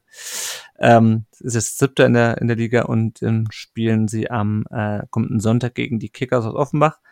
Die A-Junioren haben gegen Freiburg 3-0 gewonnen. Tor von Johann Torres, Laurin Ulrich und Alexandra Acevedo. Die sind Tabellen Sechster und jetzt geht es am kommenden Samstag ähm, um 11 Uhr im Pokal Achtelfinale nach Leverkusen, die heute noch Youth League gespielt haben gegen, gegen Porto. Ich weiß das gar nicht, wie es ausgegangen ist. Äh, die sind Sechster in der Weststaffel. Also da hat der VfB die Chance, in die nächste Pokalrunde einzuziehen und die U17 hat 3 zu 1 gegen 68 gewonnen. Mike Kuras mit seinem sechsten Saisontreffer und Nureddin Reshepi wird es ausgesprochen mit seinem zweiten. Und die U17 ist es Vierter in der, in der B-Union Bundesliga und spielt dann erst am 30. Oktober wieder gegen die Bayern, den Tabellenführer. So, jetzt rechnen wir die fünf, äh, gefühlten fünf Minuten unserer Leihspieler zusammen. Äh, Ömer Beas äh, hat 90 Minuten auf der Bank gesessen, als Magdeburg gegen Sandhausen verloren hat. Amos CC wurde beim 2 zu 2 von Wisla Krakau gegen LKS Lodge eingewechselt nach 65 Minuten. Wisla ist mittlerweile Elfter nur noch der äh, zweiten polnischen Liga. Wahid Fagir war zweimal nicht im Kader, weder beim 1 zu 1 gegen Kopenhagen noch in der dritten Pokalrunde, die vorhin gespielt wurde, beim, beim, bei Ballerup Gloflund heißen die, also das ist sehr dänisch an den, der Name. Äh, Nordsjælland, sein Leihverein, die sind ähm, Tabellenführer momentan in Dänemark. Matteo Klimovic wurde eingewechselt ähm, nach 76 Minuten, als äh, die Arminia gegen Karlsruhe 2 zu 1 verloren hat. Äh, und die Arminia ist äh, Tabellenletzter der zweiten Bundesliga mit acht Punkten. Also selbst die haben schon mehr Punkte als wir, aber auch ein paar mehr Spiele. Ähm, und wenn es ganz doof läuft, spielt er nächste Woche im Pokal der Tabellenletzte, der erste gegen die Tabellenletzte der zweiten Liga. Hoffen wir, dass es nicht so weit kommt. Roberto Massimo war nicht im Kader, als in der zweiten portugiesischen Liga Academico Vicheo ähm, 3 zu 2 gewonnen hat gegen Sporting Covilla. Also auch der hat nicht, also also normalerweise hat er viel Einsatz, in dem Fall nicht. Die sind auch Tabellenelfter der zweiten Liga. Äh, Clinton Mola war nicht im Kader, als ähm, Blackburn gegen Cardiff verloren hat. Er wurde nach 80 Minuten eingewechselt beim 3 gegen Rotherham. Und am Dienstag hat dann Blackburn nochmal gespielt, gegen 0 zu 1 in Wigan verloren. Der war nicht im Kader, also auch der wird da scheinbar langsam an die zweite englische Liga rangeführt. Leonard Münz kommt weiter nicht zum Einsatz in äh, St. Gallen, äh, auch nicht beim 1 zu 2 gegen die Young Boys aus Bern. Mosanko saß 90 Minuten auf der Bank, äh, beim 1 zu 2 gegen Fortuna Sittard. Äh, Vitas Arnhem ist jetzt auch wieder drittletzter in der Eredivisie und jetzt kommen wir schließlich zum äh, einzigen Lichtblick bei unseren Live-Spielern Alexis TBD. Er hat äh, zwar mit dem SC Alltag 2 zu 3 gegen äh, Salzburg verloren und ist weiter, ist jetzt wieder Tabellenletzter, aber er hat immerhin zum 1 zu 1 getroffen. Es war sein vierter Saisontreffer schon im elften Spiel, also für den läuft es nicht ganz so schlecht. Vielleicht ist das ja für die nächste Saison ein Lichtblick. So, nach einer äh, Aufnahme, die länger ist als sonst, aber ich glaube, wir hatten auch genügend Themen zu besprechen. Absolut. Äh, danke ich erstmal unseren Gästen. Zunächst mal dem Sebastian, dass er sich so viel Zeit genommen hat, um über dieses Spiel zu sprechen und auch noch über ein Thema, was ihn gar nicht, gar nicht so sehr tangiert, aber zu dem er, finde ich, trotzdem sehr interessante ähm, Meinung uns aufgegeben hat. Lieber Sebastian, vielen Dank, dass du da warst. Ja, danke schön für die erneute Einladung, dass ich nochmal vorbeikommen konnte. Und das hat mir wieder sehr viel Spaß gemacht. Es gab wieder sehr viele interessante Einblicke. Und äh, war auch schön, dich kennenzulernen, Lara. Dich kannte ich ja noch nicht. Und ähm, ich würde mich freuen, wenn das nicht das letzte Mal gewesen wäre. Dafür müssten wir in der, in der Liga bleiben, das stimmt. So, ich würde eigentlich nicht auf einer ganz negativen Ende Note enden. Oder im Pokal liebe, gegeneinander spielen. Oder im Pokal gegeneinander spielen.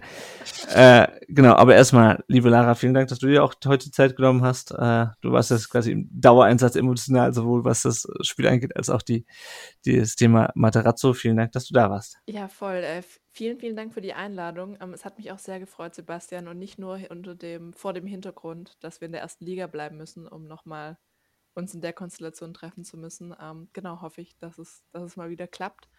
Äh, war sehr cool, auch wenn es jetzt nicht das ähm, schönste, die schönste Woche des VfB war. Das stimmt, ja. Wir hören uns das nächste Mal, dann äh, nach dem Bielefeld-Spiel würde ich sagen, weil das ist am Dienstag und ich weiß nicht, ob wir zwischen Sonntag und äh, zwischen Sonntag und Dienstag noch eine Folge reinquetschen. Also eventuell machen wir es, aber ich tendiere momentan dazu, dass wir nach dem Bielefeld, nach dem Pokalspiel aufnehmen und dann vielleicht einfach nochmal zwei äh, Gastgäste haben. Ähm, euch auf jeden Fall schon mal vielen Dank fürs Zuhören an dieser Stelle, liebe Hörerinnen und Hörer.